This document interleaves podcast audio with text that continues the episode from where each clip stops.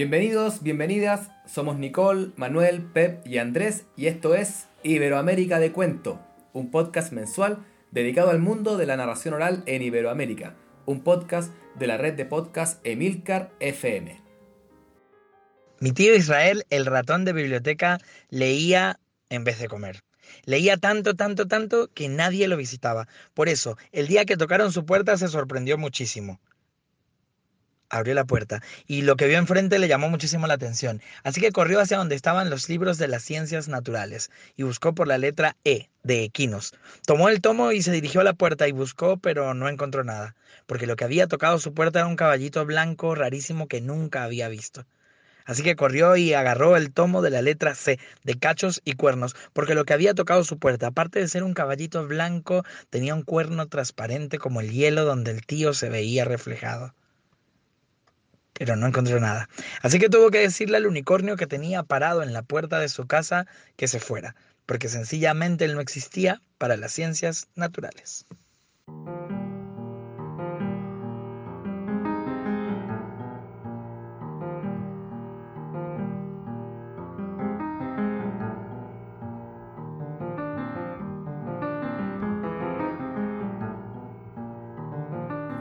Acabamos de escuchar el cuento que da inicio a nuestro séptimo capítulo correspondiente al podcast de abril de este año 2019. Este cuento se titula Israel, el ratón de biblioteca, y lo ha traído Romer Peña, quien es además el autor. Quienes han escuchado los podcasts anteriores ya saben, y a los que no les contamos, que al final del programa hablaremos un poco del trabajo de este narrador venezolano, quien además nos regalará un cuento un poquito más largo para cerrar.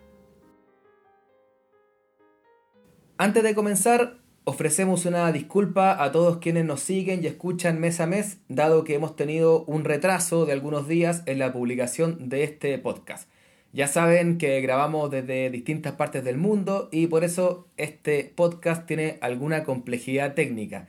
Y en esta ocasión tuvimos un problema con la grabación de este capítulo, de modo que hemos tenido que grabarlo otra vez. Así que bueno, agradecemos su comprensión y les invitamos a disfrutar de este séptimo podcast de Iberoamérica de Cuento. Abril Cuentos Mil. Muchas de las historias que las narradoras, los cuenteros, los y las contadores de historias de todo el mundo andan relatando salen de los libros. Recopilaciones de tradición oral, libros de autor, álbumes ilustrados, todo eso forma parte del material donde nos sumergimos para buscar nuestro repertorio. Y precisamente es en abril cuando en todo el mundo celebramos el mes del libro, recordando el 23 de abril el fallecimiento de Cervantes, Shakespeare y también del Inca Garcilaso de la Vega. Cuenta la historia que la idea original de celebrar el Día del Libro nació en Cataluña, de mano del escritor Vicente Claver Andrés, quien la propuso a la Cámara Oficial del Libro de Barcelona, idea que fue acogida por el rey Alfonso XIII en 1926 pero fue recién en el año 1995 cuando la UNESCO aprobó proclamar mundialmente el 23 de abril como el Día del Libro y del Derecho de Autor.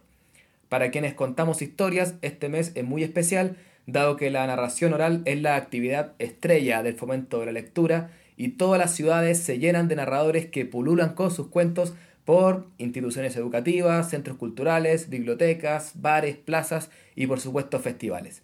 Feliz mes del libro, compañeros, ¿cómo están? Nos cuentan qué nos traen para hoy.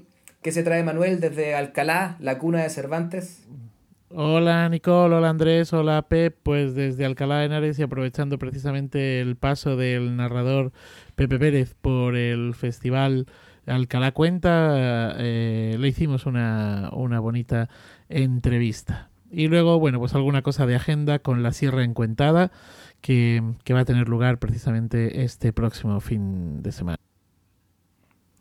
Hola, ¿qué tal? Andrés, Manuel, Nicole, hola amigos, hola a toda la gente que nos está escuchando. Aquí Pep desde Guadalajara, la capital mundial de cuento contado. Y este capítulo, pues mira, me ha tocado descansar, ya está bien.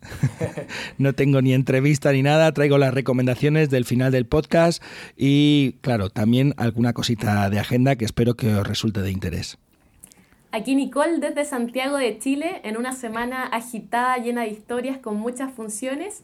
Eh, por mi parte, me tocó entrevistar a Fernanda Gómez de Argentina, entrevista que escucharán eh, próximamente aquí en, unos minutitos, y además traigo algo de agenda también.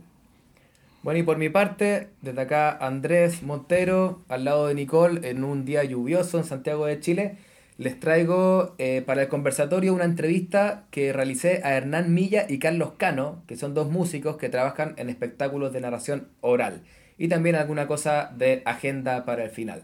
Y también me ha tocado coordinar este séptimo capítulo. Así que bien, tenemos mucho programa por delante, así que si les parece bien, comenzaremos con la entrevista en profundidad que Nicole le realizó a Fernanda Gómez, cuentera argentina más conocida como Fer Narradora.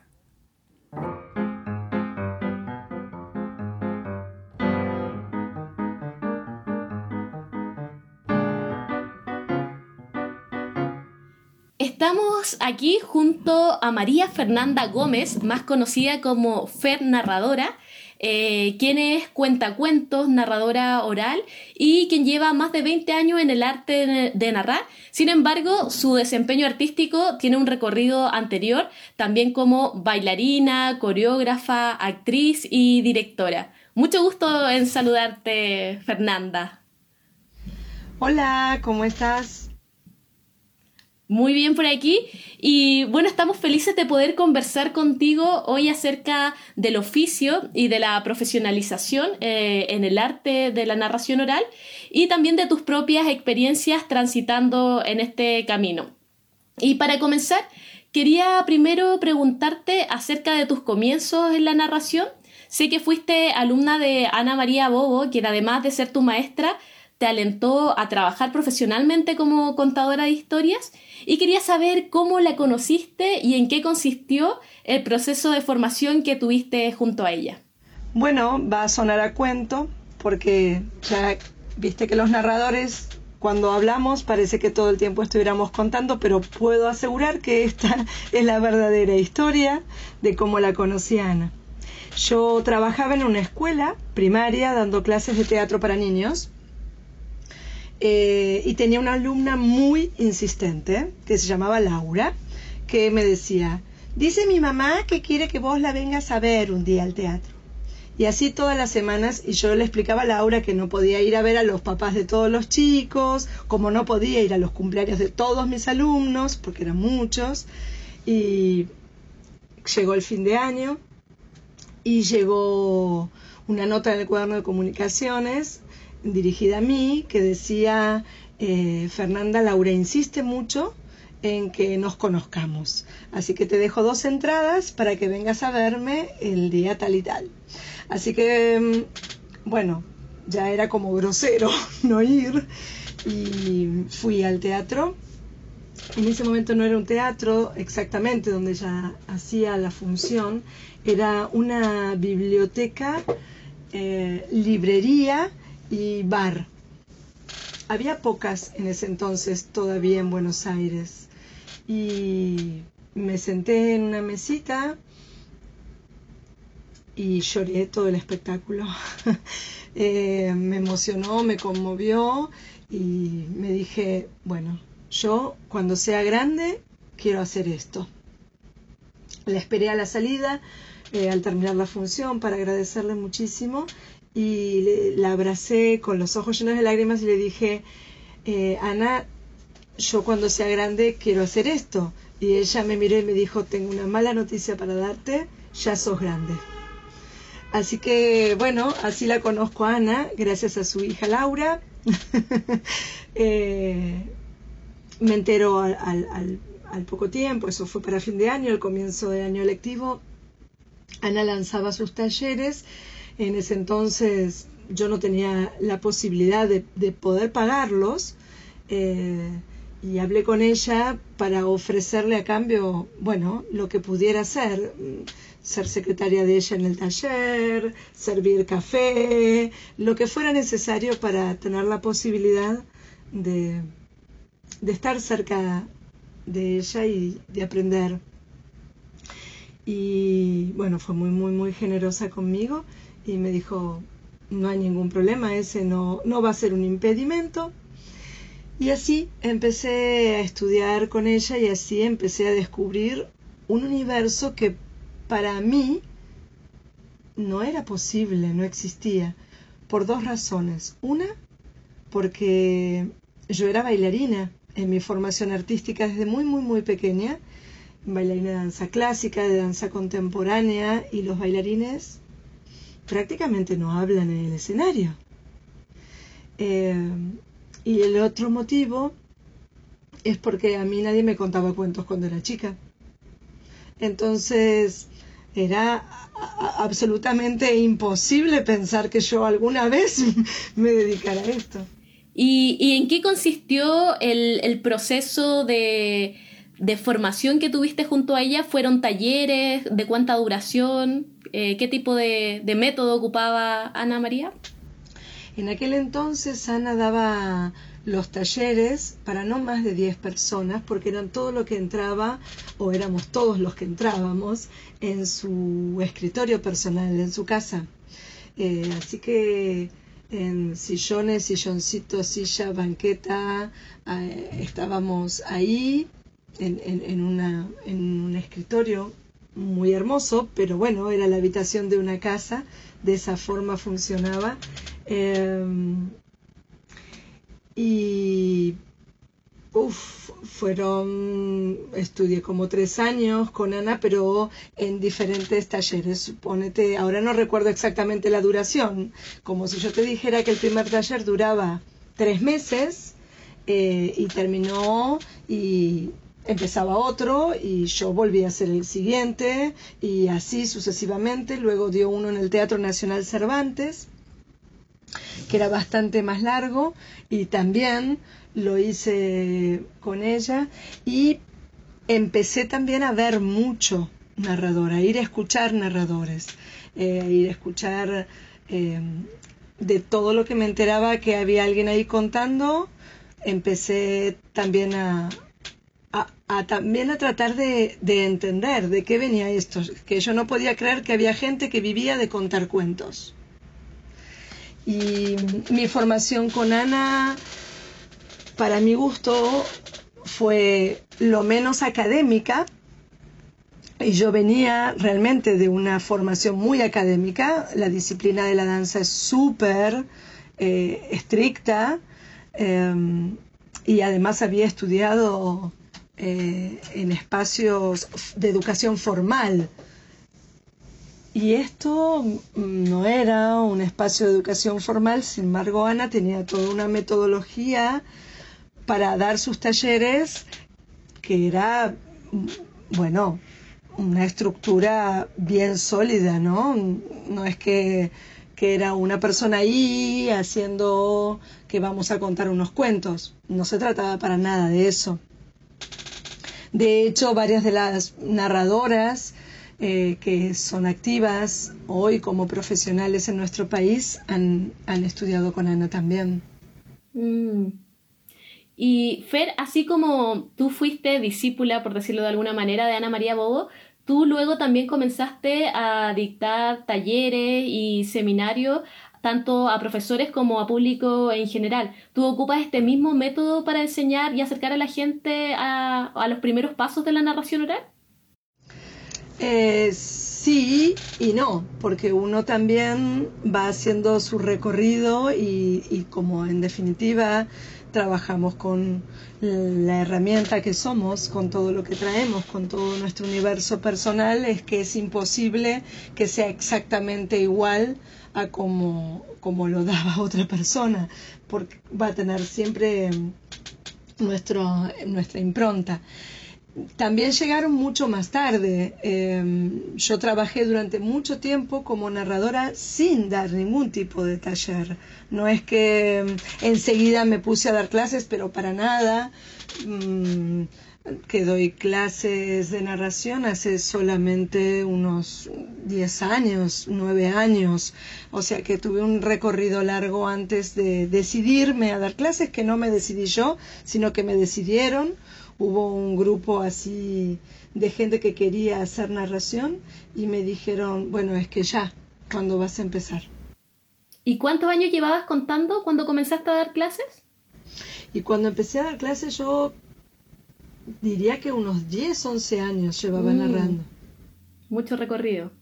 Sí, yo me refería Sí. más que, que, lo, que la, la, la misma materia o los mismos temas que te enseñaba Ana María, sino que como la misma, el mismo método de talleres cortos y luego con ni- distintos niveles. Mm, Sí, en realidad lo que hice en primer lugar fue armar un taller eh, de una vez por semana, era un taller anual, Mm, porque no, yo no sentía que tenía tan clara la dinámica de enseñar eh, narración como para hacerlo en forma tan eh, acotada en un seminario intensivo, por ejemplo. Entonces mm, necesitaba también eh, posicionarme por ahí en este nuevo rol para ir desplegando de a poco lo que sabía de narración oral, que bueno, que por suerte me fui encontrando con que ya tenía bastante experiencia y, sabía más de lo que creía, simplemente era un cambio de rol, ¿no? Eh, al principio fue un taller anual. Luego, cuando terminé ese taller, yo pensé que cerrábamos ahí, el mismo grupo se paró y me dijo, bueno, es que queremos seguir. Por más que tú lo cierres, queremos seguir y ahí hice un, un segundo año. Eh, y ya sí, allí en ese segundo año me animé a dar mm, capacitaciones docentes cortas, más sintéticas, eh, abordando alguna temática puntual, ¿no? Eh, y bueno, y ya después fui un poco también adaptando la forma de dar a, a lo que se demandaba también, ¿no? Si trabajaba en una institución escolar y se requería una capacitación docente para determinado nivel, bueno, era, era eso. Pero eh, siempre paralelamente mantenía mis talleres. Hoy no, por ejemplo, hoy doy eh, seminarios eh, intensivos que duran cuatro o cinco encuentros eh, y, y no estoy en este momento dando talleres anuales un poco por los compromisos que tengo de viajar, de, de otros aspectos del mismo oficio o profesión, de esta profesión.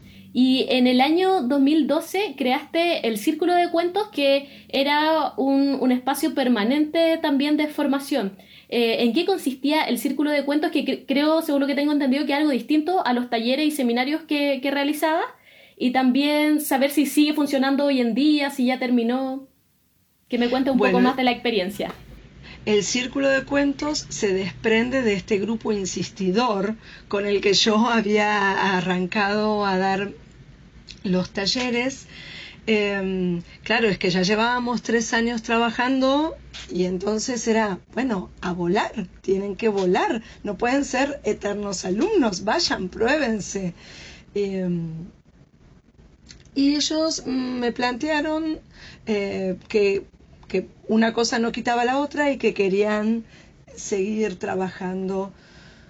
Entonces mm, yo propuse una nueva dinámica de trabajo eh, que estaba apoyada, o está incluso hoy apoyada, en, en tres pies.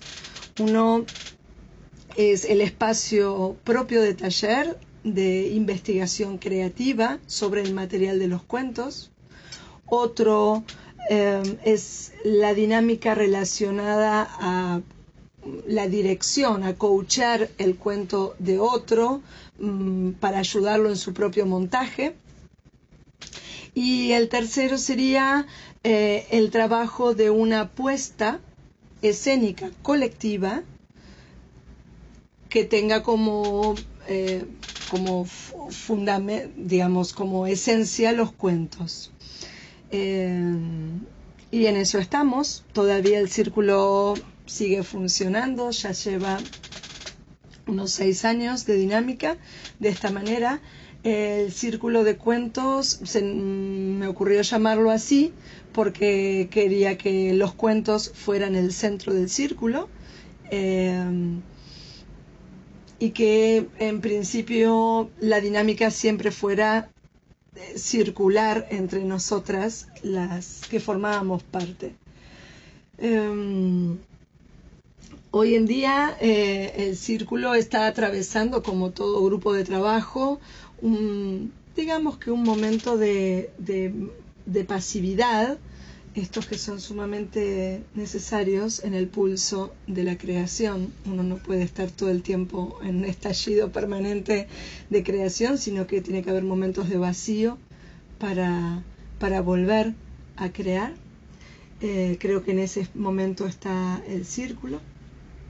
Llevan eh, ya una, dos, tres, cuatro, cinco producciones eh, de las cuales una de ellas es dedicada enteramente a, un público o con un repertorio pensado especialmente eh, para chicos. Y, el resto son más pensados para adultos sin excluir ¿no? a la platea infantil, pero sin eh, dedicarlos especialmente a ellos.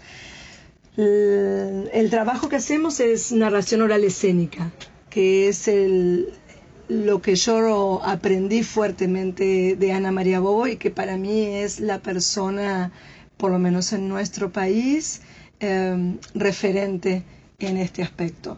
Hay muchos narradores orales, eh, no hay tantos narradores orales escénicos.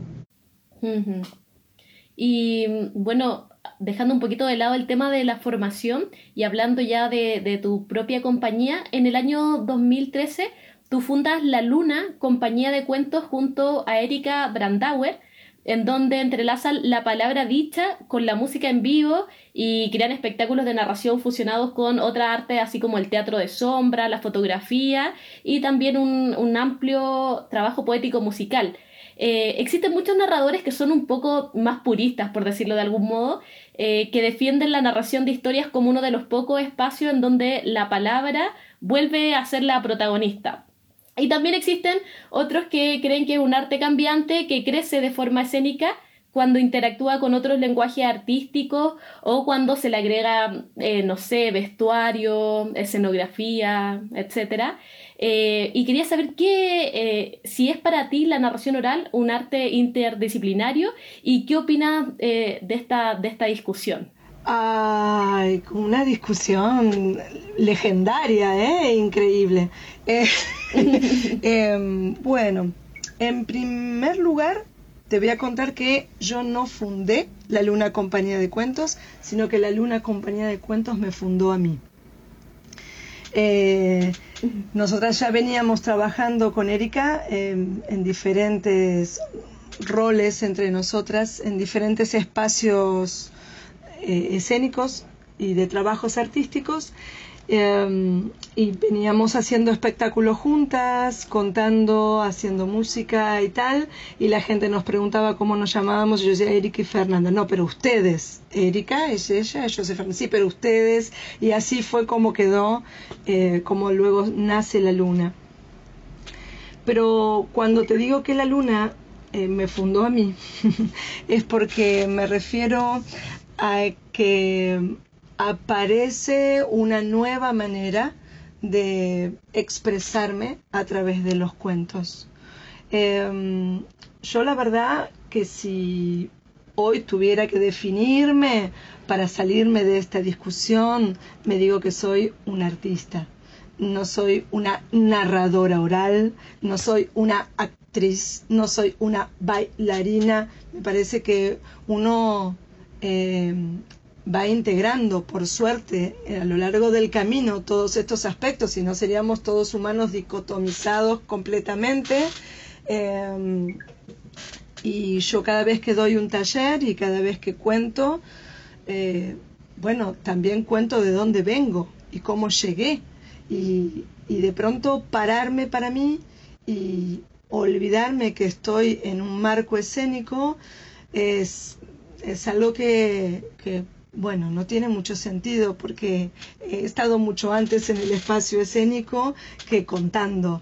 Em, sería como negar partes mías Eh, por otro lado, he transitado hermosamente el contar sin ocuparme de tener un vestuario, ni siquiera un micrófono, eh, y en cualquier ámbito.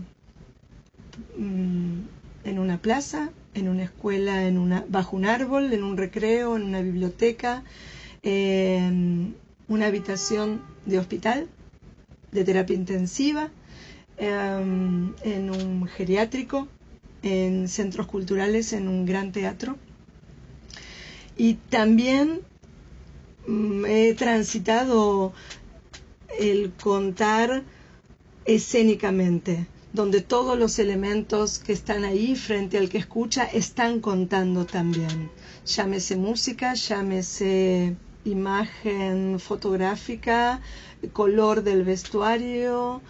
Mm, para mí es muy difícil imaginarme un espectador, una persona que escucha, eh, sin leer todo lo que tiene delante sin leer cómo está vestido ese narrador, su etnia, su forma de decir, mm, sus gestos, el entorno en el que está, eh, su postura física, si pasa por atrás un montón de gente que no se detiene a escucharlo, o si de fondo tiene la proyección de un río que pasa constantemente. Digo, para mí me es difícil pensar un, un oyente, un, espectador que, que, haga solo foco en la palabra del que la está diciendo.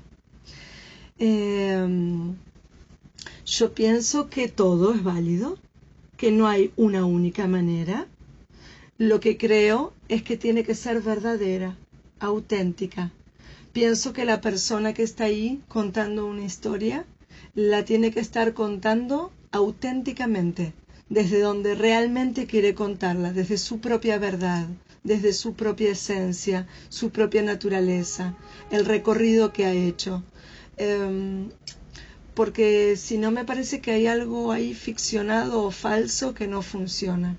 He escuchado narradores maravillosos parados en un escenario y contar una historia sin más que una luz y emocionarme.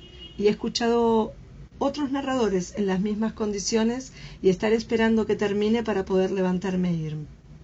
Y digo, no, no me parece que haya algo que esté bien y otro que esté mal. No me parece que haya algo que sea mejor que otro. Creo que hay artistas, narradores. Y ahí es donde está el arte, ¿no? De cada uno, en la diferencia. ¿Y ustedes como la luna, cómo trabajan esta puesta en escena cuando ocupan distintos lenguajes artísticos? ¿Lo crean entre las dos? ¿Qué, tipo de trabajo hacen? Sí, em, en, en, principio siempre partimos de eh, los cuentos, siempre de bueno, a ver qué tenemos ganas de decir, qué nos está pasando, qué es lo que nos está, qué nos pulsa hoy. Bueno, uy, mira, qué loco que me estoy encontrando siempre con este tipo de cuentos, o me enamoré de este cuento que es que no lo puedo soltar, lo dejo en la mesa de luz, voy y vuelvo, va, queda en el escritorio, lo llevo a todos lados y no me abandona. Estoy todo el tiempo pensando en eso. Bueno, a ver, vamos a trabajar con esto. ¿eh? Y en general, yo se lo cuento a Eri en una primera, así como te lo puedo contar a vos, en una sobremesa. Y de ahí se desprende el resto del trabajo. Eri empieza a imaginar cuál es el universo sonoro de ese material. Empezamos a imaginar también en qué contexto está, si se une a otros cuentos o no, Em, y un poco es como ir tirando la cuerda del universo sensorial que nos desprende el cuento. Em, Erika tiene además la capacidad, además de ser una multiinstrumentista y una compositora, eh, es artesana con sus manos en madera, entonces tiene también mucha posibilidad de inventar instrumentos o, objetos sonoros eh, o a veces también elementos escenográficos. Y ahí es cuando empezamos a jugar, ¿no? Ahí es, bueno, empezamos a jugar con el material y, y empieza ese acto creativo que empieza a crecer y ahí vamos. Así y, es como hacemos. ¿Y Erika también narra o ella te acompaña con la música y tú ocupas la, voz? Bueno, eh, no es una narradora oral de la palabra, es una persona que cuenta con la música o que cuenta con el sonido. Em, en general, no usa la voz para contar, sí para cantar. Perfecto. Y bueno, Fer, ya además de, todo este trabajo que, nos comentas, que, ganas de, ver estos espectáculos eh, con todo este cariño y con todo este profesionalismo también que le, ponen a, todo este trabajo y, a todo lo que hacen. Eh, también te quería preguntar, eh, porque tú además de ser narradora recopilas historias que integras luego a tu repertorio de tradición oral. Quería saber si nos puedes contar un poquito de tu experiencia recopilando cuentos en lengua chancana en Mozambique. Bueno, mm, eso viene de, la, viene de la mano de que yo digo siempre que a mí no me contaban cuentos cuando era chica. Entonces eh, dije, bueno, pero en algún lugar tengo que tener una huella de mi oralidad. Alguien me contaba, sí, claro, me contaban muchas anécdotas familiares, muchísimas. Yo pedía que las repitieran y, y además tenía una mamá que trabaja en un sanatorio eh, en aquel momento y venía y contaba la historia de sus pacientes, ¿no? Y el de la 303, que mira cómo está y que llegó la mujer y tal y tal. Entonces yo empecé a entender que mi huella oral era mucho más grande, mucho más rica eh, y cada vez que viajábamos le pedía a la gente que me cuente historias del lugar. Eh, y, hay alguien aquí que cuente historias? Preguntaba yo y así. Cuando empezamos a, viajar a festivales y a hacer funciones en el interior de nuestro país igual y tal.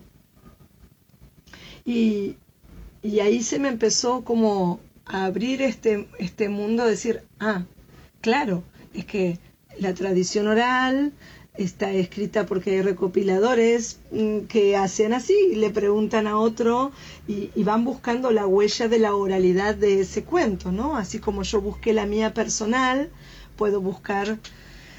El año pasado tuvimos la suerte de, viajar a África, a Mozambique, em, y entonces en, Maputo, que es la ciudad donde estuvimos, em, a cada lugar donde íbamos a trabajar con diferentes grupos de personas. Yo pedía que me cuenten un cuento. Por favor, si me pueden contar un cuento. ¿Quién cuenta cuentos de aquí? Claro, estaba en África. Todos cuentan cuentos. Todo el tiempo se cuentan cuentos.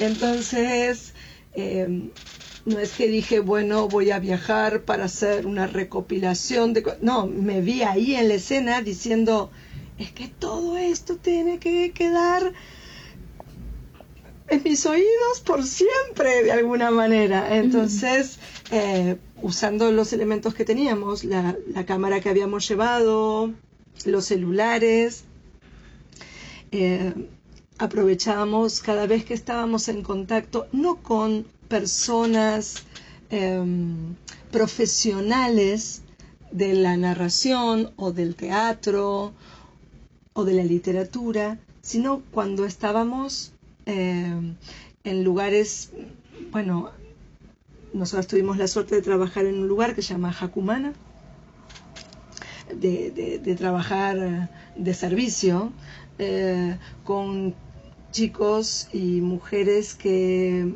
tienen, son portadores de HIV. Eh, es un centro donde asisten eh, cotidianamente a hacer diferentes tipos de tareas. Las mujeres cosen, cocinan, trabajan en la huerta, eh, nosotras nos íbamos acercando, acercando y en los momentos de descanso eh, le preguntábamos, ¿y conoces algún cuento que nos podrías contar? claro, y empezaban a contarnos, ahí prendíamos los celulares, las cámaras, te molestaría mucho si yo te tomara unas imágenes. Y fue así como cuando volvimos nos dimos cuenta que habíamos recopilado una cantidad de cuentos. Bueno, tuvimos la, eh, la suerte de en, en Shangana y de tener a la mano a alguien que entendía la lengua y a su vez podía traducirlos al portugués para que nosotros pudiéramos entenderlos. Si no, imagínate alguien ahí contándote una historia en Shangana, pero igual se entendía perfectamente por la expresión de, sus gestos y, y, la forma en que lo hacían. Así que ahora estamos eh, bajando y recopilando todo ese material Supongo que va a formar parte de nuestro repertorio. No tenemos todavía idea de cuál va a ser el formato definitivo que le vamos a dar, pero bueno, por ahora está en maceración. Es que volver de África te lleva un tiempo, ¿eh? ¿Y has realizado este trabajo de recopilación también con mujeres? ¿Has hecho un trabajo especial? Leía por ahí. Sí, siempre se ha dado que fuera con mujeres, porque eh, sabes que las que cuentan son mujeres en general. Allí, eh, sí, bueno, es que cuando le he preguntado a hombres se me han quedado así como mirando y, y nada, o me han recitado poesía hermosamente, o mm, nos han cantado. Mm, pero las mujeres son las que las que nos han dicho, ay, sí, pero ni que te cuento y ahí nomás te regalaban alguna historia. Eh, bueno, muchas gracias, Fer, por, por contarnos un poco de, de, toda tu trayectoria, de tu andanza en este loco oficio. Eh, de verdad, muy admirable todo el trabajo que has hecho a lo largo de estos más de 20 años contando cuentos. Es un placer haberte tenido aquí y ocupar estas palabras para, para que las puedan escuchar otros narradores que se están formando, algunos que, que llevamos pocos años andando en este oficio y que, que estamos felices de, de poder aprender también de, de, todos los pasos que han dado antes otros, otros narradores. Así que muchas gracias por contarnos tu experiencia, por compartir y, y, desde Iberoamérica de Cuentos les deseamos los mejores deseos a ti como narradora, también a la compañía de Cuentos La Luna y que, que sigan realizando una carrera fructífera en este camino. Muchísimas gracias a ustedes por darme esta posibilidad. También para mí fue muy interesante escuchar el recorrido eh, al ir contándolo. Muchísimas gracias por el espacio. Me encanta esto que hacen. Me encanta, me parece buenísimo. Eh, y además me parece súper útil y nos acerca a todos, aunque estemos lejos, nos acerca entre nosotros y nos vamos también cruzando y conociendo que está buenísimo. Besos para todos, que el equipo, esos cuatro, este, podemos decir, Quijotes en este, en este tema que están haciendo. Abrazo grande, que estén muy Muchas bien. Muchas gracias a ti.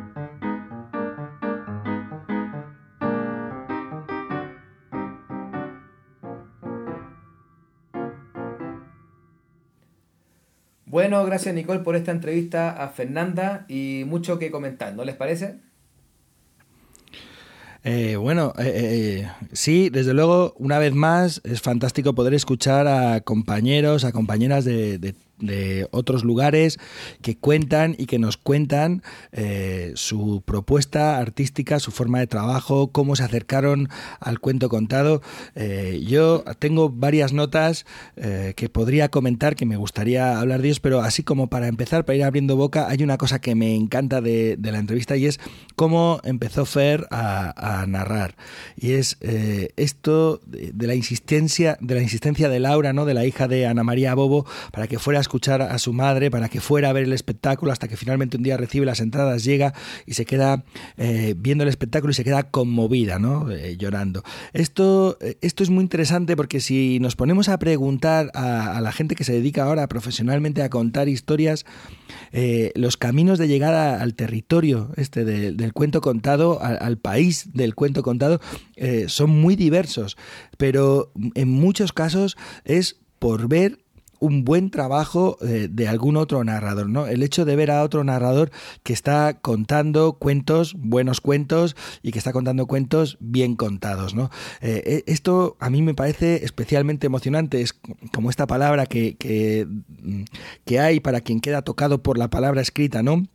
Estos letra heridos eh, que de alguna forma no pueden escapar de ahí, pues igual ocurre con algunas personas que están entre el público cuando estamos contando y que de pronto acaban convertidos, no sé cómo decirlo, eh, en voz heridos o en cuento heridos o eh, de, alguna forma quedan tocados, atrapados por el cuento contado y mm, a partir de ahí inician un camino que no saben muy bien a dónde les va a llevar y de pronto, pues un día acaba llevándoles a un escenario, incluso más allá de ir a un escenario, empiezan a vivir ya de eso ¿no? como un oficio. Entonces, eso me ha gustado y, quería comentarlo así de primeras, ¿eh? aunque, insisto, hay algunos otros temas que seguro que irán saliendo y que me gustaría comentar también luego. Bueno, a mí me, me pasa parecido cuando te escucho, Pep, Em, porque me ocurrió un poco lo mismo, o sea, lo, lo lindo que es eh, la historia de cómo llega Fernanda a contar cuentos a partir de la escucha y también considerando que en general las anécdotas de los narradores de, de cómo empezaron a contar cuentos tienen que ver con que escucharon a alguien que les gustó mucho Em, y en general la, esas anécdotas dan como para un libro entero, porque de todas las formas posibles de llegar a contar cuentos, yo creo que existen todas. O sea, cada narrador tiene una historia diferente y nadie dice, no, bueno, yo estudié en la universidad cuatro años eh, narración oral y ahora me dedico... Eh, y eso es lindo, ¿no? Porque es un oficio como, de alguna forma es como que esta, esta niña, la, la hija de la que sería la maestra de Fer, eh, es como eh, así el duende del cuento que la trae a la narración oral, como, como a todos nos pasa, que algo nos lleva allá y no sabemos bien qué es y a veces nos quedamos 8 años o 25 o 30 en este camino. Y respecto a esto de escuchar, lo otro que quería comentar es que mm, me gusta mucho lo que dice Fernanda de que en su formación más temprana se dedicó, así como primera cosa, a ir a escuchar muchos cuenteros y cuenteras. O sea que mm, es muy importante eso, porque eh, no hay que ser como un narrador isla, podríamos decir. O sea, es difícil hacerse el camino solo, sin ver, sin ver lo que te gusta y lo que no te gusta. Sin ver lo que, lo que mira, no se me había ocurrido que eso se podía hacer en el escenario eh, y a lo mejor a mí me queda bien, o a lo mejor, bueno, eso yo nunca lo haría, pero digamos que eso es lo que te va formando, pienso yo, la escucha, sobre todo la escucha. Bueno, alguna cosita más que comentar, pero a ver si luego tenemos un poco más de tiempo. Bueno, yo continúo con, con el tema de formación que hablamos con Fernanda eh, me sumo a las palabras de, de, Andrés, que me parece muy interesante toda su formación profesional, eso de ir a ver a muchos narradores, pero también el trabajo que hace ella como formadora de otros narradores, en lo que hablábamos del círculo de cuentos, en un espacio continuo y permanente de formación, que a veces puede tener temporadas como de más descanso, como están ahora, eh, pero me parece muy necesario ese espacio de formación, sobre todo en, en, en, cuanto uno puede ver a distintos narradores y observar el trabajo de otros. Para mí es la única forma de saber, de conocer las distintas voces que existen, los distintos sellos y de esa forma apropiarse de un sello, de un estilo personal sobre todo porque cuando uno comienza en, en, los caminos de la narración oral, usualmente uno tiene un maestro en donde es muy fácil copiarle la voz, el sello a este maestro, porque es como el primer amor, el, el maestro, la, cuando uno lo escucha contar cuentos, uno quiere ser como él y es muy fácil eh, caer como en, en la copia o en intentar imitarlo, por eso es muy bueno ver distintas formas, ver distintas personas y así saber qué es lo que no nos gusta de la gente, qué es lo que nos gusta y construir el, el propio camino. Sí, bueno, a mí me llamó la atención o, coincidí con Fernanda eh, precisamente en esos eh, orígenes, ¿no? Yo recuerdo que tuvimos la suerte de caer en nuestras manos, o tu, cayó en nuestras manos así por, por, por, por, por arte y gracias eh, el realizar una programación para un local aquí en Alcalá de Henares. Y eso nos, nos dio como dos años de jueves tras jueves ver narradores y narradoras. Y justo cuando estás empezando, pues eh, poder ver todo esto y, y, poder decir, mira, pues eso yo no lo haría, pero me parece que es estupendo, o eso, un poco lo que comentaba Andrés, ¿no?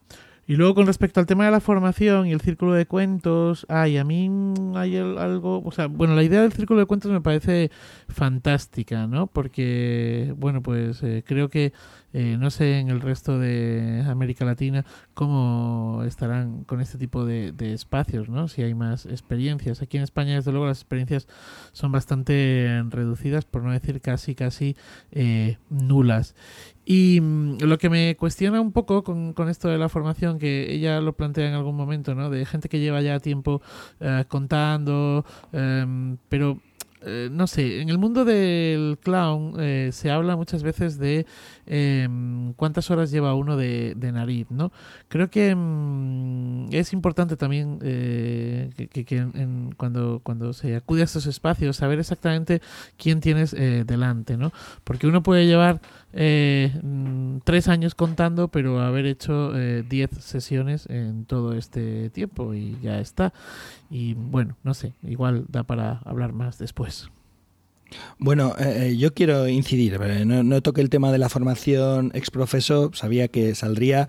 Eh, creo que hay una cosa muy interesante en lo que comenta Fer. Si os fijáis, hay como tres, eh, tres partes que para mí son como tres patas fundamentales de esta banca, ¿no? Que por un lado tenemos eh, lo que es la formación inicial que recibe de Ana María Bobo, que es una de las referentes, si no la gran referencia de, la narración oral en Argentina y una de las narradoras de, mayor relevancia en, Iberoamérica, por lo menos eh, en mi humilde opinión desde lo que yo conozco. Entonces, primero esa formación que no siendo reglada es una formación bastante eh, continuada y que ella insiste, primero dice de un tipo, luego más larga, luego más... Por otro lado, un espacio de contar. ¿no? Eh, ella eh, habla del círculo de cuentos como un sitio también donde la gente puede ir a contar, pero es fundamental que además de esa formación que recibimos, sobre todo cuando estamos empezando, y bueno, y que continuamos recibiendo a lo largo de nuestra vida profesional, con esa formación continua, ¿eh? pues haya un espacio de cuentos, sobre todo al principio, un sitio donde pueda uno foguearse. ¿no?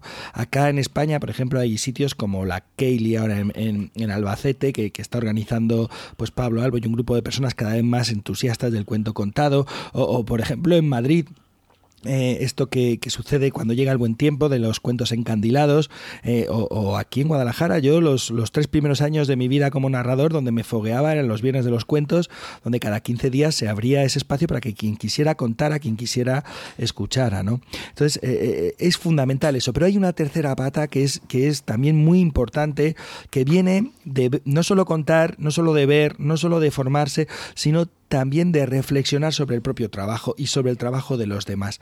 Que eso es bien interesante porque ahí Fer hace eh, una reflexión, dice, bueno, yo empecé a impartir formación cuando ya llevaba un recorrido de unos cuantos años, y ya llevaba 10 años contando. Yo recuerdo que también el primer curso de narración que, di yo, pues llevaba 10 años contando y hasta los 10 años siguientes prácticamente no volví a dar otro porque dije, uy, todavía me queda mucho por hacer aquí. ¿eh? Eh, o sea, eh, creo que es muy interesante. Por un lado, formación que recibes, por otro lado, contar, contar, contar, ver, ver, ver y por otro lado reflexionar sobre todo eso, para ir elaborando también tu propio corpus teórico, tu propia mirada sobre esto que hacemos. ¿no? Entonces es muy interesante porque eso ocurre en el círculo de los cuentos. La gente que asiste al círculo de los cuentos recibe formación, también es un espacio para que esa gente cuenta y reciba una eh, eh, de alguna manera pues esto que ocurre como eh, es habitual en algunos lugares de América estas clínicas no reciben devoluciones de lo que están contando.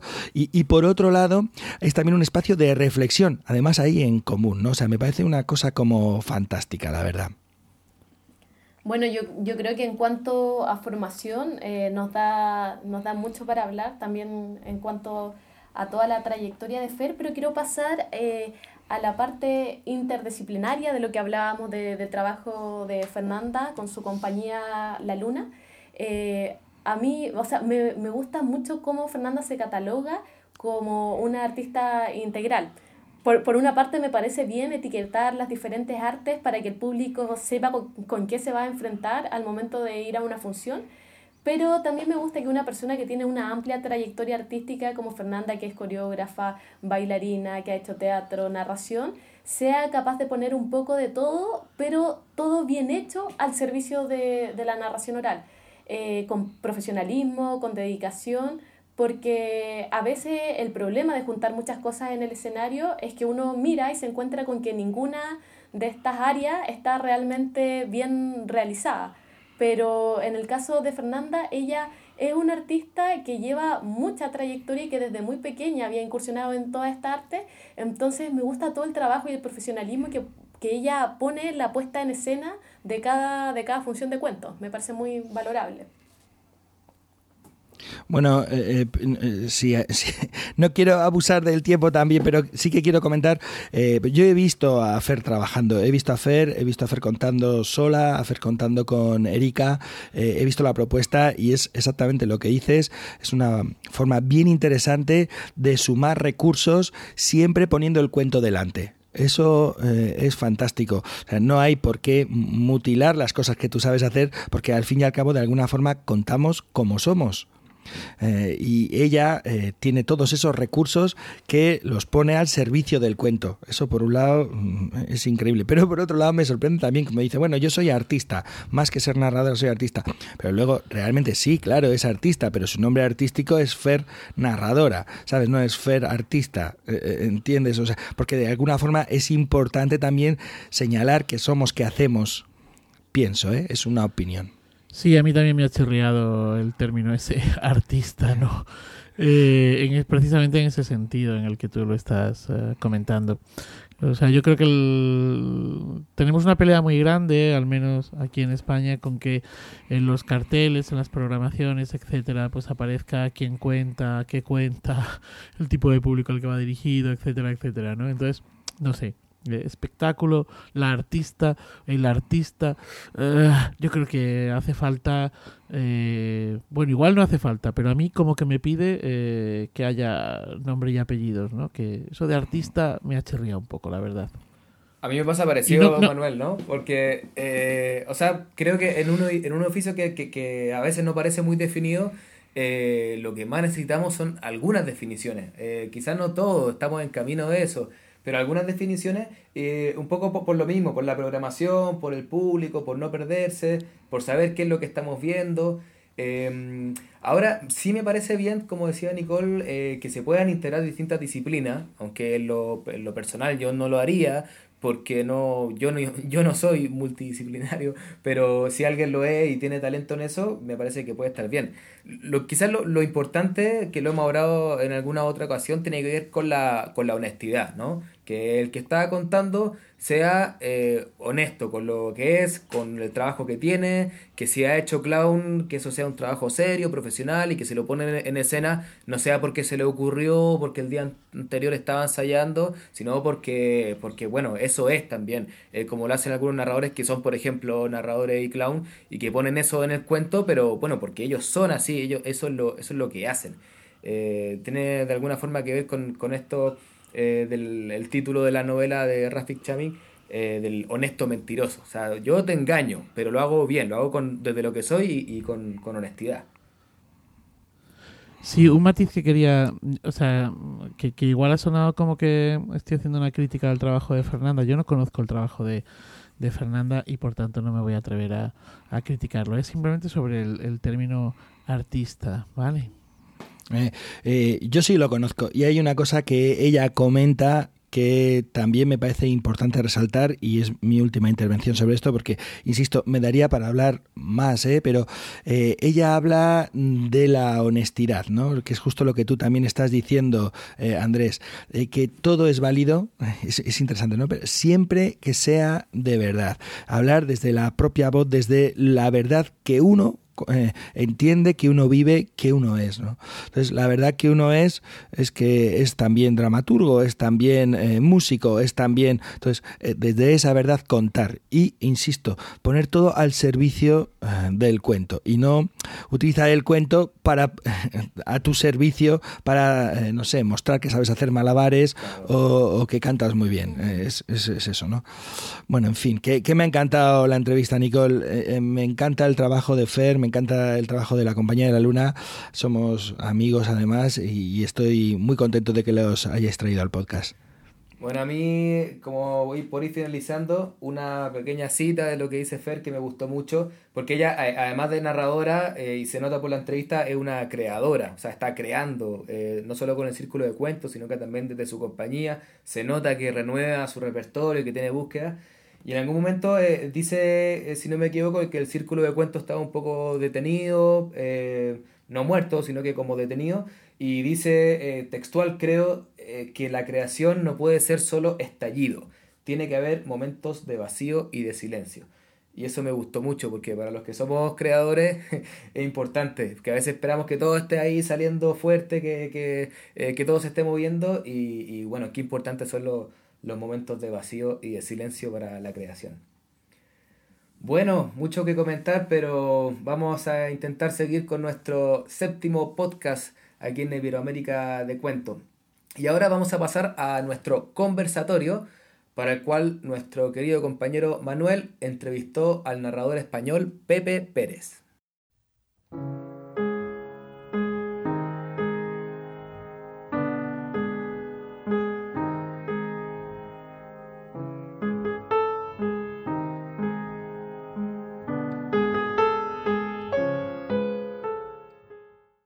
Pues desde Alcalá de Henares, en pleno festival Alcalá Cuenta, el Alcalá eh, de los cuentos contados, tenemos la dicha y el honor de contar entre los narradores invitados eh, a Pepe Pérez. Pepe Pérez sea quizá uno de los eh, narradores que más tiempo llevan contando cuentos en este país de manera profesional, de los narradores en, en activo. Y bueno, pues nada, bienvenido Pepe Pérez a este Iberoamérica de cuento y bueno, pues cuéntanos, ¿quién es Pepe Pérez? Ay, qué gusto esto de hablar con vosotros y, hasta tan lejos. Pues Pepe Pérez, pues nada, yo soy malagueño, pero llevo muchos años residiendo en Sevilla, llevo 32 años como profesional, ahora cumplo en mayo.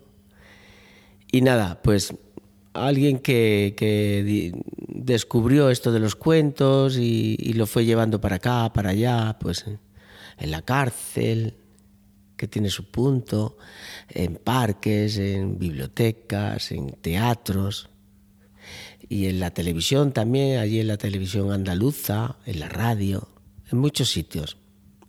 Sobre todo eso, disfrutando de los cuentos y, todo partiendo de, desde las orejas de mi hijo, Lorenzo, que es un sol. La verdad es que Pepe Pérez tiene una entrevista por muchos motivos, ¿no? Es decir, es uno de estos narradores a los que se les puede preguntar casi de cualquier cosa.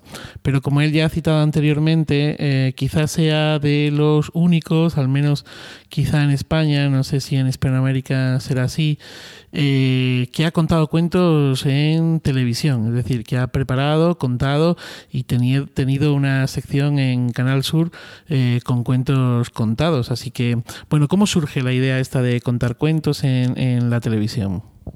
Bueno, eh, comenzó porque había un, un programa que se llamaba El Club de las Ideas y ahí pues era muy educativo y me pidieron pues contar algún cuentito por, por esto.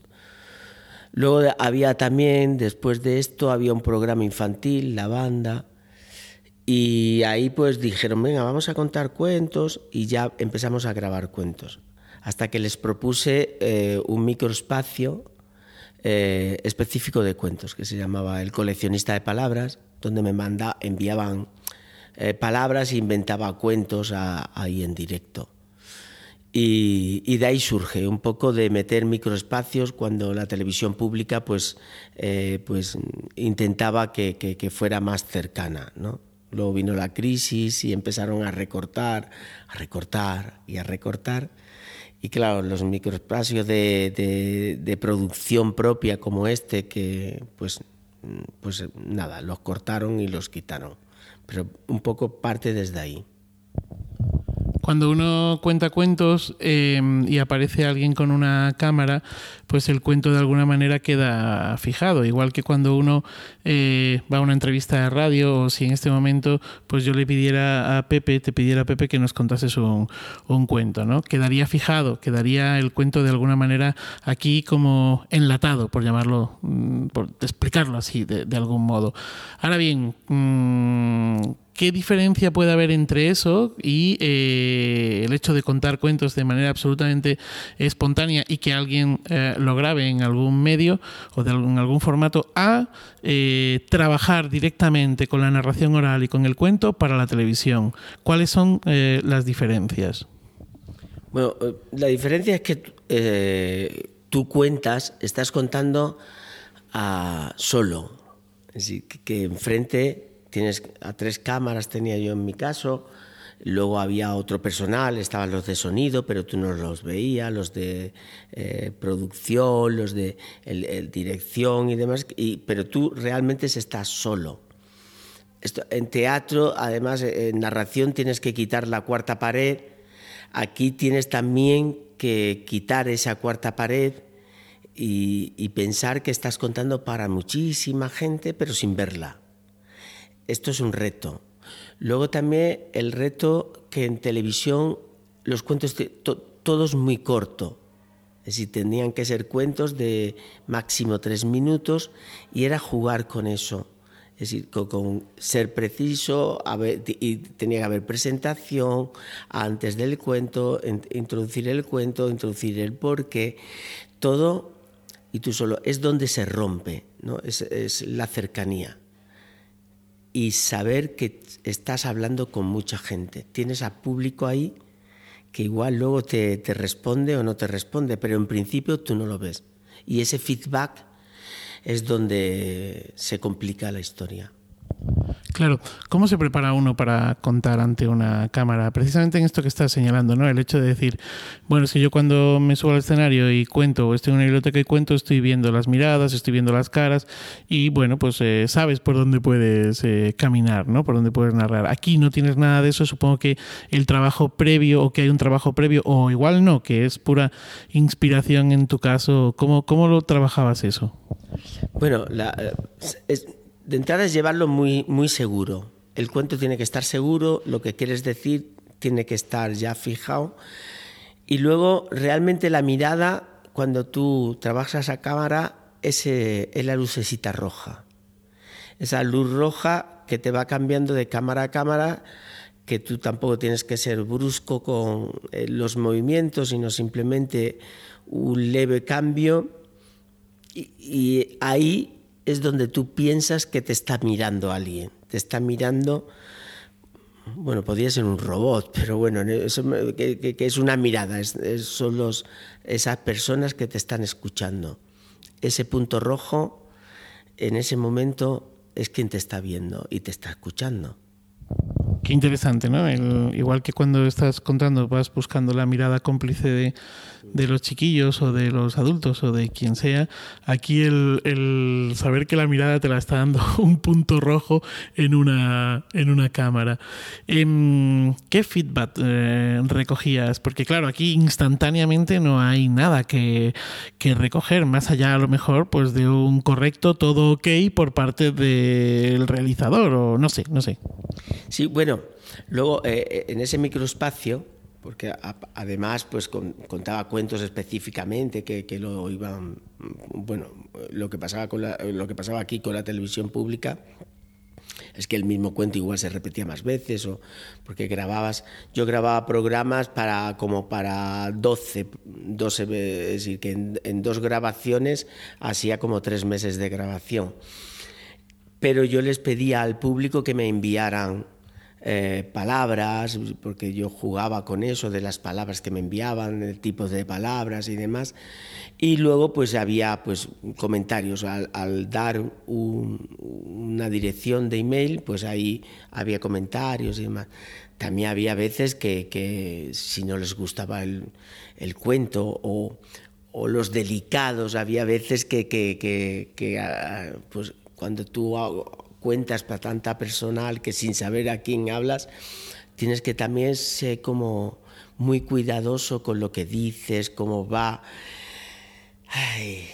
el cuento este políticamente correcto, pues hay que tener cuidado mm, y cuidarlo, aunque no ser muy severo con ello, pero sí hay que tener cuidado porque a veces te, te podía crear conflictos a, bueno, al cuidador este del espectador, ¿no? Se llamaba, o algo así. El defensor, el defensor del... Sí, te iba a preguntar precisamente por eso, ¿no? Es cierto que, bueno, comentas que te envían palabras o que te, a través de, jugar con las palabras creabas los cuentos, pero claro, em, ¿con qué acierto? Porque si tú improvisas eh, una historia en escena, tienes una respuesta enseguida, ¿no? De si tu improvisación está siendo fructífera o no, pero aquí, eh, eh, ¿cómo, cómo, cómo haces eso? Bueno, no os creáis todo lo que pone la televisión. no era tan improvisado. Yo los cuentos ya los llevaba y las palabras ya estaban recogidas con anterioridad. Estaba ahí, yo ya había jugado con ello. Decir, que, en otros momentos sí juego con... Es que yo he hecho en directo y sí he improvisado, pero en televisión eh, la improvisación... Mm, eh, hay muy poca improvisación en televisión porque aunque era un microespacio que duraba muy poco tiempo, pero sí implica mucho personal. Entonces eh, sí hay que tener seguridad, no trabarse las palabras, porque si no hay que repetir eh, y, todo lo complica. Entonces a mí me enviaban las palabras, yo escribía los cuentos y luego mm, daba la impresión de que estaba improvisando en directo, pero eran semidirectos. Es decir, que yo los contaba, pero en una, eh, ya estaba grabado cuando sale eh, la emisión. Creo que mm, Spotify y mm, Amazon y bueno alguna otra plataforma de estas están empezando a grabar podcasts de eh, cuentos, ¿no? Para que bueno pues para escucharlos. Y también parece ser que bueno pues que se están grabando cuentos, o sea que hay algún que otro canal de vídeo eh, que quieren hacer eh, cuentos. ¿Cómo ves tú eso? ¿Qué, ¿Crees que, que el vídeo grabado para un canal de televisión o para una plataforma de estas tiene sentido? ¿No tiene sentido? Mm, ¿qué crees que esto puede aportar, si es que aporta algo a la narración oral? Bueno, ¿qué opinas de ello, Pepe? Esto también es cómo te sientas, es decir, y en esta, tal como está ahora mismo, y, esto de la inmediatez y el quererlo todo, y yo creo que eh, la cercanía en la narración oral es, es fundamental lo de la pantalla a, mí me resulta un poco frío, me, cuesta. Mm, vuelvo a repetir, más de tres minutos de atención en pantalla. Eh, el mismo cuento que a lo mejor tú cuentas y le das diez minutos en un directo, en pantalla tres minutos es muy largo. Entonces, eh, ahí pierde esencia, pierde la historia pero tenemos que, acercarnos también a, la inmediatiz, a lo que hay ahora mismo y al estar ahí. Eh, ni bien ni mal, yo pienso que, todo puede aportar, puede beneficiar, pero luego van a pedir, ese directo eh, te lo van a pedir más tarde o temprano. Entonces, si estos medios que se están utilizando mucho, pues podemos aprovecharnos y desde ahí transmitir pues lo que queramos, simplemente entretener. Yo creo que contar cuentos es entretener. Si Spotify, pues igual que pones música, pones una, un cuento de tres minutos, pues eh, entre publicidad y publicidad un cuento estaría divino, oye.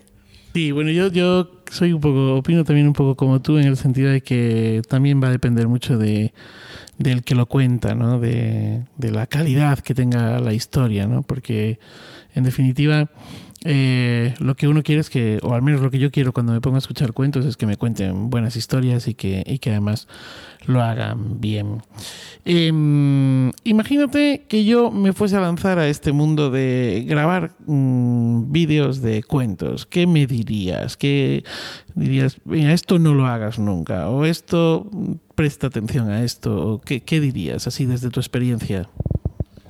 Bueno, la, experiencia es que lo lleves seguro, lo que quieres contar y que, y que igual que lo transmites en directo, transmitírselo a la cámara. Eh, que la emoción, la emoción parta desde, desde las entrañas y que salga y que la escupas directamente. Sería como escupirle a la cámara lo que quieres, eh, lo que quieres contar.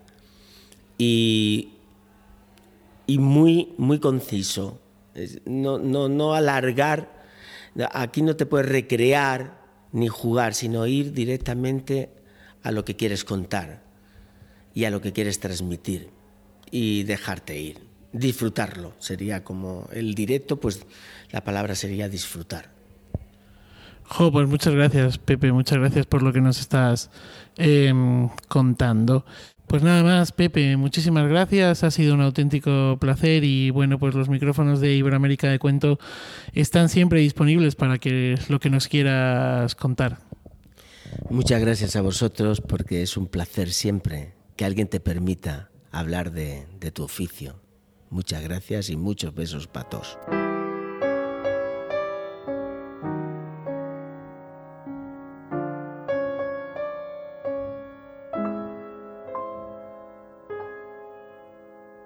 Bueno, Manuel, muchas gracias por esta entrevista a Pepe Pérez que nos permite iniciar nuestro conversatorio. ¿Qué le gustaría comentar sobre este tema? Bueno, yo no he tenido el placer de ver a, Pepe Pérez eh, desde acá de Chile, tampoco nunca se, se transmitieron sus sesiones de cuento en televisión, pero con todo lo que él habla, eh, solo decir que me parece muy admirable el trabajo de contar cuentos en televisión y sobre todo muy difícil, sobre todo por todas las aristas que tiene. Primero, imaginarse el captar las miradas a través de esa lucecita roja de la cámara, imaginarme que ahí detrás de esa cámara hay un público, un niño, un adulto eh, escuchando el cuento también lo difícil que, que, debe ser llegar a un público tan masivo como el de la televisión. Porque si contamos cuentos en una pequeña sesión, en alguna biblioteca o en alguna sala, sabemos las conclusiones apresuradas que puede tomar el público o también eh, lo grave que pueden ser con algunos temas, siendo que son un, un, auditorio pequeño. Me imagino con la cantidad de gente que escuchaba esas sesiones de cuentos, cuántas quejas puede haber tenido o cuánta gente que, que consideró no políticamente correcto algún cuento. Entonces me parece muy admirable. Y también el tercer punto, eh, también eso de tener el cuento fijado para la televisión. Porque uno como narrador sabemos nosotros que, que la narración también es un juego. A veces extendemos los cuentos, los acortamos, hacemos participar al público pero en, una, en, en, un programa de televisión el cuento debe estar muy fijo y sobre todo por un tema de horario. Cuando decía Pepe que tres minutos en la televisión eh, son una eternidad, eh, a mí me parecía en realidad que, que debe ser muy difícil medir todas las palabras, medir todos los tiempos y con todas estas aristas que comentaba. Bueno, una vez más, eh, pienso que es un privilegio poder escuchar a gente que lleva tantos años con trayectorias tan interesantes y tan diversas y que nos hablen de su trabajo. ¿eh? La entrevista me, ha gustado mucho, Manuel. Y eh, mira, después de escucharla, y además la he escuchado varias veces, mm, tengo claro que el tema del vídeo, del lenguaje audiovisual, es otra cosa el lenguaje audiovisual es otro lenguaje, eh, es distinto que la oralidad. Eh, recuerdo a Juan José Prat Ferrer, eh, un estudioso de, la oralidad, que él habla de los vídeos como esa oralidad secundaria, en la que no hay una interacción directa con el público. Puede haber otro tipo de interacción, ¿no? como cuando uno hace un comentario a un vídeo de YouTube, pero eso ya no va a cambiar, no va a alterar el vídeo. Que eso, como bien sabemos quienes nos dedicamos a contar, eso puede ocurrir perfectamente en una función de cuentos, una mirada, una respuesta, un comentario de alguien del público puede hacer que tomes un camino distinto, que cuente las cosas de otra manera, que aparezcan hallazgos, ¿no? Todo eso que forma parte de la oralidad, de la oralidad primaria, desaparece en la oralidad secundaria y sobre todo queda fijado. Y al quedar fijado, pues hay un montón de cosas que exactamente tal como dice él, hay que dejar pulidas, bien agarradas, porque cosas que en la oralidad pueden pasar, porque son habituales, normales, pueden eh, pasar desapercibidas, en, en un vídeo no. Uno puede parar en un gesto, puede parar, puede reescuchar, puede volver para atrás, volver, volver para adelante. Entonces, es otro lenguaje. Para contar cuentos en vídeos, en mi opinión, hace falta hacerlo con alguien que conozca ese lenguaje.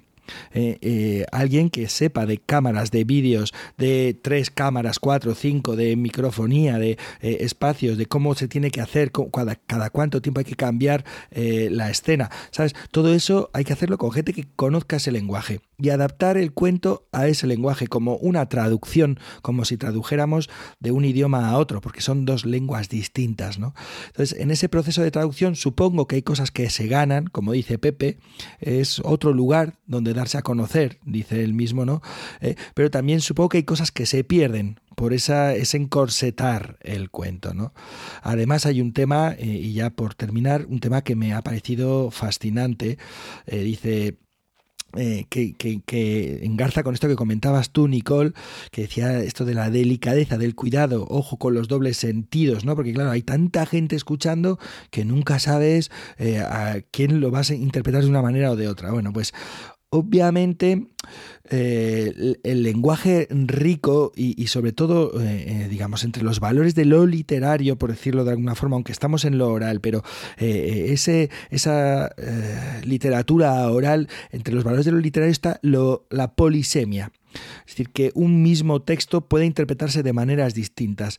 En cambio, en, eh, este mundo que vivimos ahora de lo políticamente correcto, lo que se busca es una monosemia, ¿no? Es decir, que, que solamente tenga un único significado, que no haya posibles interpretaciones y eso empobrece mucho eh, la historia, empobrece mucho el mensaje, empobrece mucho el trabajo que hacemos. Por eso, eh, tener que estar tan pendiente para que lo que digamos solamente tenga una posible interpretación, desde mi punto de vista, es, es, es una gran pérdida para el trabajo que hacemos. Sí, no, absolutamente. Mira, yo estaba eh, recordando una definición de narración oral, que una de las que conozco que más me gusta, eh, que sé que la conocen, eh, sobre todo sé que la conoce Pep porque él me la enseñó, y que es una definición de Pablo Albo, y dice respecto de la narración oral, se entiende por narración oral la disciplina artística que se ocupa del acto de contar de viva voz usando exclusiva o primordialmente la palabra, ya hasta ahí estaría todo bien con los cuentos de la tele, pero luego agrega en un contacto directo y recíproco con el auditorio. Entonces, em, traigo a colación esta cita porque me parece, y estoy muy de acuerdo con Pep, de que estamos hablando de otro lenguaje. Eh, o sea, que narrar cuentos eh, a través de la televisión eh, no es narración oral como la entendemos, y por lo tanto absolutamente de acuerdo con que hay que conocer el lenguaje, hay que saber de cámara, eh, es otra cosa. Y, y, por lo mismo creo que hay que tener cuidado porque estamos en un mundo donde mm, lo audiovisual, bueno, ya sabemos, tiene preponderancia absoluta y entonces eh, es muy fácil o, o, muy posible al menos que a cualquier narrador de los que trabajamos en esto nos inviten algún día a hacer un proyecto de contar cuentos para la televisión, para un canal de YouTube Em, y hay que estar atentos porque no cualquiera puede hacer ese trabajo. O sea, digamos, sí se puede aprender, pero directamente llegar y hacerlo em, puede ser perjudicial, o sea, puede no resultar bien y aparte lo va a ver mucha gente. Y si eso no está bien llevado, eh, puede ser una mala experiencia de narración oral o que, que parezca que es narración oral y que finalmente sea como esa primera función que uno va y que no le gustó y dice, ah, eh, no me gustan los cuentos, porque una vez escuché cuentos y no, no me gustó. Em, entonces, eh, creo que es importante eso, entender que otro lenguaje y tomarlo, si es que alguna vez hay un trabajo relacionado con eso, con esa responsabilidad, entendiendo que es otra cosa y que se puede aprender, pero que no, no por ser narrador eh, de cuento o un buen narrador de cuento que va a un colegio, va a una biblioteca, vamos a ser buenos narradores de cuento en la televisión, o al menos no necesariamente. Bueno, eh, ay, cómo, a ver que me organice. Lo primero es eh, que a mí eh, Pepe Pérez me parece un tipo absolutamente eh, fantástico, ¿no? Y que como señalo en la entrevista, Pepe Pérez tiene mm, muchas más aristas de, por, las que hacerle una entrevista que, que esta por la que, bueno, pues yo conversé con él y que nos dará seguramente para poder volver a hablar en algún momento en Iberoamérica de Cuento con, con Pepe Pérez. En segundo lugar, eh, a mí me alucinaba mucho el tema de la mirada, ¿no? Porque, bueno, por estas cosas que habéis comentado, ¿no? Y también comentaba yo en la propia conversación, y es eh, la narración oral cuando es, es un arte vivo y es un aquí y un ahora, ¿no? Ocurre aquí y ocurre ahora. Y, ocurre aquí ahora con un público al que tú miras y que tienes enfrente, y aquí no está, ¿no?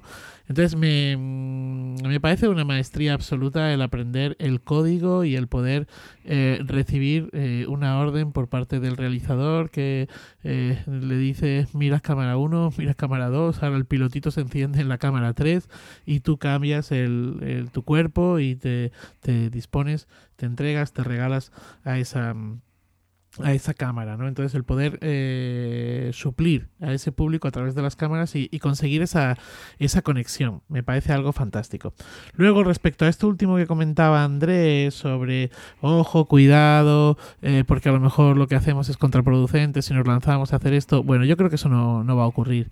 No va a ocurrir porque la televisión es otro mundo. Hay mucha pasta en juego, hay minutos de oro, hay... Entonces, eh, cuando Pepe Pérez empieza a hacer esto, no es un salto al vacío. Es decir, es un salto al vacío con eh, eh, eh, el poder adaptar la oralidad del aquí y el ahora a ese otro formato, pero ya está.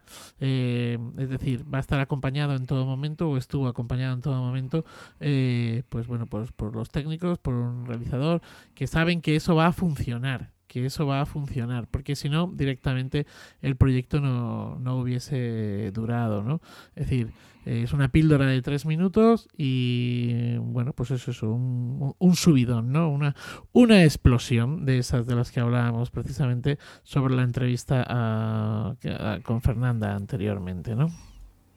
Sí, a mí, a sí. mí solo con el tema de lo, de lo audiovisual, como por ponerme de abogado del diablo, como se dice aquí, lo único que, que a mí me, me, llama la atención de los cuentos, cuando se podrían llevar más al formato de cápsulas y cosas así, es que a veces pienso que, al menos aquí en Latinoamérica, no todos los niños tienen acceso a las, a las, a las sesiones de cuentos, no todos los niños van de forma recurrente a la biblioteca, y es verdad, tenemos que incentivar que los padres lo hagan, pero a veces digo, en vez de que estén viendo porquerías en la tablet, si a lo mejor le aparece de vez en cuando un cuentero con alguna historia, eh, también me gustaría llegar a esos espacios. Aunque por otra parte, mejor podríamos conquistar los otros espacios y hacer que los niños vayan más a las bibliotecas, que más cuenteros vayan a sus colegios. Creo que es un tema que, que igual puede tener diferentes miradas. Pues fíjate. Claro, pero pe, pe, perdona, perdona, pero esto me recuerda a, al comentario que hubo en el primer podcast de, de, Iberoamérica de Cuentos. No sé si recordáis aquel, aquella persona que hizo un comentario en el blog diciendo que, eh, que podríamos contar más cuentos. Y nosotros le contestamos, bueno, en realidad nosotros lo que queremos es que conozcas el mundo de los cuentos contados y eh, esto te anime a acercarte a escuchar más cuentos. ¿Sabes? En realidad eh, yo creo que lo interesante es que lo a ver en directo, ¿no? Pues justo por ahí va a ir yo, porque recientemente he tenido una sesión en la que mayoritariamente el público era eran niños y niñas de un eh, barrio complicado y acceden poco a los cuentos. Afortunadamente tienen una biblioteca, hay un colectivo que los lleva a esta biblioteca a hacer un montón de actividades, pero entre ellas les lleva a las sesiones de cuentos que hay una vez al mes y para ellos es un chute total. Todos tienen eh, acceso a internet, pantallas, etcétera, etcétera, en sus casas, a pesar de ser un colectivo deprimido, por llamarlo de alguna manera, ¿no? Para que nos entendamos eh, todos. Entonces, Oye, la, eh, la gracia todas... está en eso, ¿no? En que tengan ese, que puedan recibir ese aquí y ahora. De todas maneras, eh, todo este tema de lo audiovisual, yo sé que nos estamos mordiendo la lengua a los cuatro, nos lleva también a, esto que está ocurriendo cada vez más, o que es más común, de la gente que en mitad de un cuento o de una función, pues saca el móvil, el celular, y se pone a grabar audios, vídeos, eh, cualquier cosa de estas, ¿no? Y que a veces te encuentras te, encuentras contando en un vídeo en YouTube que ha colgado a alguien y que tú le estás diciendo, por favor, baja eso, quita eso de ahí, porque es que eso eh, está grabado con una calidad espantosa o, o al fin y al cabo eh, no es el lenguaje que tú manejas y además eso es tu trabajo, ¿no? Esa falta de respeto que ocurre y que eh, hace unos días leía un artículo en el que creo que era Bob Dylan el que decía... En Bob Dylan es, sí. Bob sí Dylan. interrumpió un concierto y, y, y, dijo que la noticia era que habló por primera vez en un concierto, porque parece ser que él lo único que quiere es que... Sí, sí no habla. Que lo único que quiere... Lo único no que quiere... Habla es que se centra la gente en la música, ¿no? Entonces no saluda ni cuando entra, ni cuando se va, ni habla al público, ni nada, él coge y se pone a cantar y a tocar y, eh, con, el grupo, ¿no? Entonces la noticia era que habló, porque de pronto paró y dijo, bueno, a ver, o posamos o cantamos, pero no podemos hacer las dos cosas, ¿no? Porque estaba todo el mundo con los móviles ahí grabando, fotografiando y tal, y, bueno, recuerdo ese artículo que eh, hablaba de distintos cantantes y, otros grupos y, y otros, otras propuestas artísticas, no sé, pues gente de teatro, de la danza, que son muy, muy serios con el asunto del, celular, ¿no? Y, bueno, no sé cuál es vuestra experiencia, pero yo también me pongo muy terrible ahí, muy, muy conde Drácula, ¿eh? No sé, me pongo fatal cuando hay alguien que saca el celular, porque avisamos siempre antes de empezar, y aún así parece que hay gente como que no te ha escuchado, que se hace la loca, no sé, no sé qué pensáis o qué os ha ocurrido a vosotros.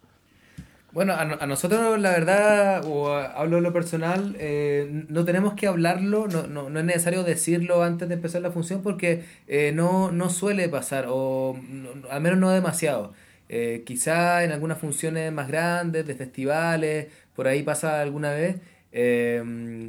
y no sé, lo personal como que no me molesta un poco, sí, pero como que lo entiendo. O sea, digo, estamos tan acostumbrados a que todo lo que pasa eh, lo podemos recordar que esto que me está gustando lo quiero tener después.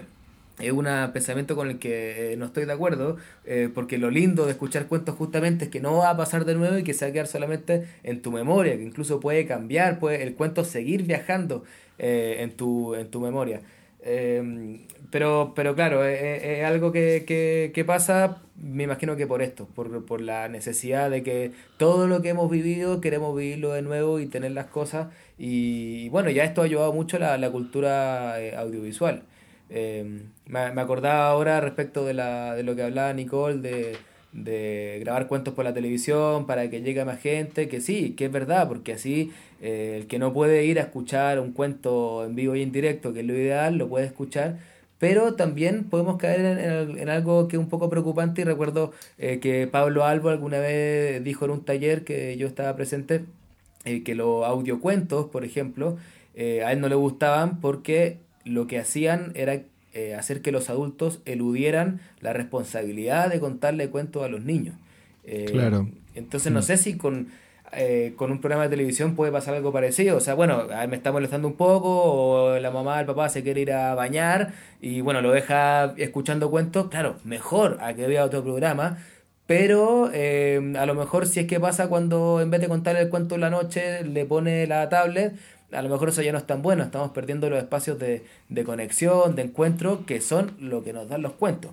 Eh, quizá tiene que ver con, eh, con llegar como a algún equilibrio. O sea, que esté que haya audiocuentos, que haya cuentos en la televisión o en YouTube, eh, pero como decía Pep, que eso sea el, primer eh, empujón para ir a escuchar cuentos a la biblioteca, a las plazas, eh, para encontrarse con los cuentos de viva voz y que sea tan maravilloso ese momento que ni siquiera queramos grabarlo, como para que se nos quede solamente en la memoria. digamos que eso hacia ese lugar podríamos caminar.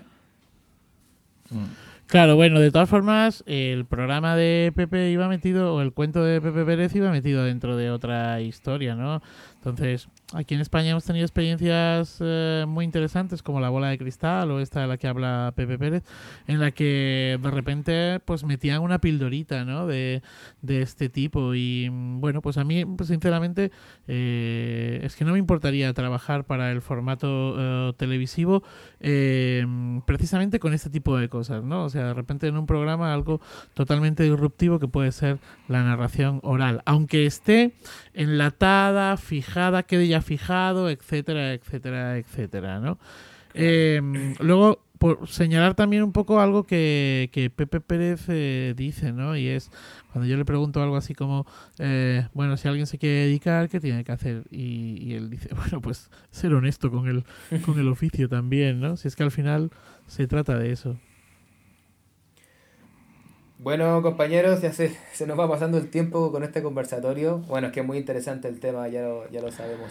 Eh, pero Oye, eh, eh, estaba, estaba recordando, es que estaba ahora intentando, creo que hay actualmente en España por lo menos un programa en Galicia y creo que es un programa que debe ser como el más antiguo de las televisiones públicas que hay en España actualmente, en el que hay un narrador que sigue contando cuentos cada semana, o que por lo menos ha sido así hasta la temporada pasada, eh, que si no recuerdo mal era Celso, Celso Fernández San Martín, y eh, para que veáis que ese formato sigue funcionando en algunos sitios, ¿no? Entonces, este programa en Galicia, en la televisión pública de Galicia, eh, sigue llevando a un narrador. O sea que, Manuel, si de verdad te interesa, solo hay que ir a Telemadrid y hacer una oferta. Seguro que hay alguna cosita por ahí que les pueda, les pueda interesar. Bueno, no es tanto el que me interese como el hecho de que me parece interesante.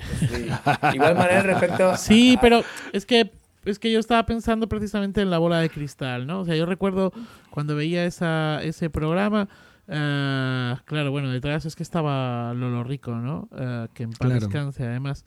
Eh, y entonces, claro, es que de repente, de repente tenías un tema musical con Alaska y de repente mm, se cortaba todo y te decían, eh, igual has estado mucho tiempo viendo la televisión, ¿no? Y te metían un, un ay, ¿cómo se dice esto? una, como una, una niebla, ¿no?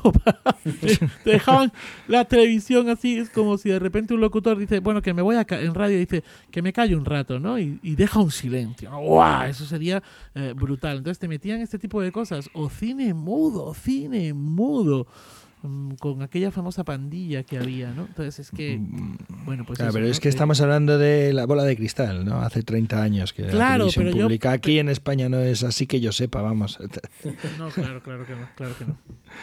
Bueno, sí, yo, yo pienso, Manuel, respecto eh, a lo último, eh, que si son como pequeñas cápsulas de cuento, a mí me parece como muy bien. Quizás a lo que yo apuntaba tenía que ver como, por ejemplo, como un canal de YouTube, como hay canales de YouTube de música para niños, que sé que la eh, la madre, los padres se lo ponen a los niños y están ahí, eh, pueden estar tres horas escuchando la música eh, y que les ayuda mucho a tenerlos como entretenidos en otra cosa. Me imaginaba algo así, no sé, 30 eh, cuentos seguidos como para que el niño quizás estaba pensando en eso.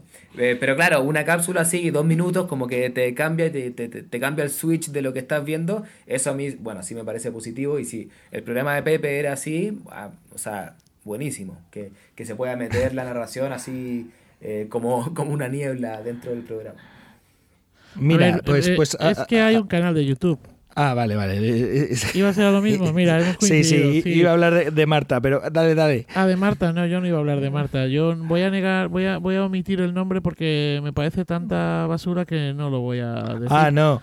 No, hay un canal eh, que se llama Cuentistas, que es un canal fantástico. Ah, bueno, sí, es ah, totalmente Claro, de, que organizaba Marta Escudero y, y, lo que pasa es que esto hace años que se cerró ese proyecto, pero me imagino que seguirán estando ahí. Si buscáis el canal Cuentistas, lo mismo encontráis vídeos de algunos grandes profesionales que están actualmente trabajando, y no solamente en España, sino también de Iberoamérica, que pasaban por Barcelona y aprovechando que pasaban por allí, pues grababan, además con unas condiciones técnicas, pues bien, bien interesantes. ¿eh? Era una propuesta que estaba funcionando, sí. ¿Cuentistas? Eh, eh, sí, canal Cuentistas en YouTube. No sé si estará ahora, ¿eh?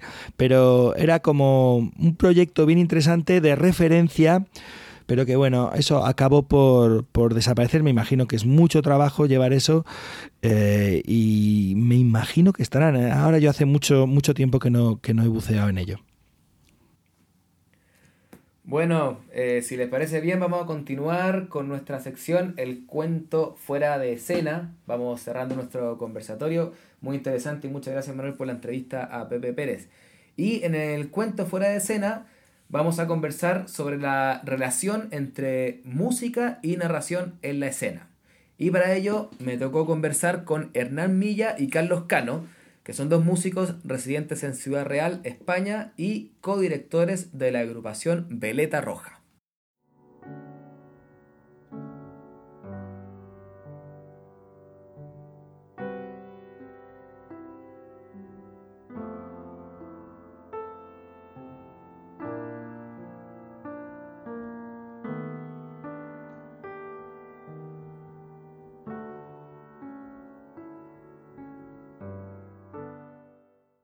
¿Cómo se pueden conectar la música y los cuentos? Para el cuento fuera de escena vamos a conversar con dos músicos que tienen mucho que decir sobre este tema. Se trata de Hernán Milla y Carlos Cano, músicos profesionales que entre eh, muchos otros proyectos en los que están trabajando son directores artísticos de la Asociación Cultural Veleta Roja, junto al narrador oral Aldo Méndez, a quien ya hemos tenido el gusto de, tener por aquí por Iberoamérica de Cuento. Em, en Veleta Roja, Hernán, que es pianista, bueno, los dos músicos profesionales, eh, Carlos, flautista, han producido espectáculos donde el cuento se funde con la música. Bueno, hola Hernán, hola Carlos, ¿cómo están? Hola, muy bien, encantado de estar aquí con vosotros. Bueno, muchas gracias, muchas gracias por este tiempo. Bueno, como para empezar, si podrían contarnos un, poco de cómo surge esta idea de preparar y presentar espectáculos de narración oral y música, cómo, cómo llegan a, esto. Pues, pues mira, de una manera absolutamente fortuita y, e improvisada que por, otro lado es algo que define bastante lo que hacemos, ¿no? Eh, ahora mismo estamos aquí en la, en la casa de Carlos y te diría que surgió en este mismo espacio en el que estamos ahora, ah, mira. Sobre, sobre la misma alfombra en la que estamos ahora descansando, y surgió de una manera muy espontánea en una fiesta de, cumpleaños. De, yo no recuerdo si fue de, tu hija Ceci o de tu hija Eli, una de las dos. Ya, ya, ya hay, tantas fiestas y tantos cumpleaños que ya... Pero bueno, fue, algo así como... Yo les conté una, anécdota a ellas eh, en algún momento en el que les decía que cuando yo era pequeño jugaba con mi primo a recortar figuras en el papel y hacer con una, una, caja de zapatos y una linterna, pues una especie de cine casero, ¿no? Y entonces, eh, hablando de broma entre todos, dijimos, oye, pues podríamos hacer un día en la fiesta, cuando la gente venga, que recorte cada uno una figura, y esa cosa que le hemos visto hacer tantas veces a Aldo, que él lo llama el puchero de cuentos, cuando le pide a las personas que escriban una pequeña frase, y las, y las sueltan y las revuelven en un puchero y luego las va leyendo y va hilvanando una historia, pues dijimos, oye, ¿por qué no hacemos nosotros eso mismo, pero en lugar de con palabras, con figuras recortadas y eh, en un guiño a ese como se hacía el cine mudo, ¿no? Antiguamente con la música del pianista improvisado, pues nos ponemos Carlos y yo a, a hacer música mientras que Aldo va improvisando la historia, nosotros vamos improvisando la banda sonora. Y entonces, bueno, pues un día decidimos probarlo eh, fue muy divertido. La gente dijo, bueno, ¿y cuánto tiempo lleváis haciendo esto? ¿Por qué? Porque esto no lo habéis hecho antes en el escenario. Y dijimos, pues, pues ¿por qué no? Entonces un día eh, decidimos eh, hacerlo en el escenario con una invitación a traición de Aldo, porque Carlos y yo estábamos ahí para otras cosas y de repente él terminó su sesión de cuentos y dijo, bueno, ¿y por qué no subís aquí ahora y hacemos una de esas cosas que hacemos en las fiestas de amigos? Y así empezamos a hacerlo.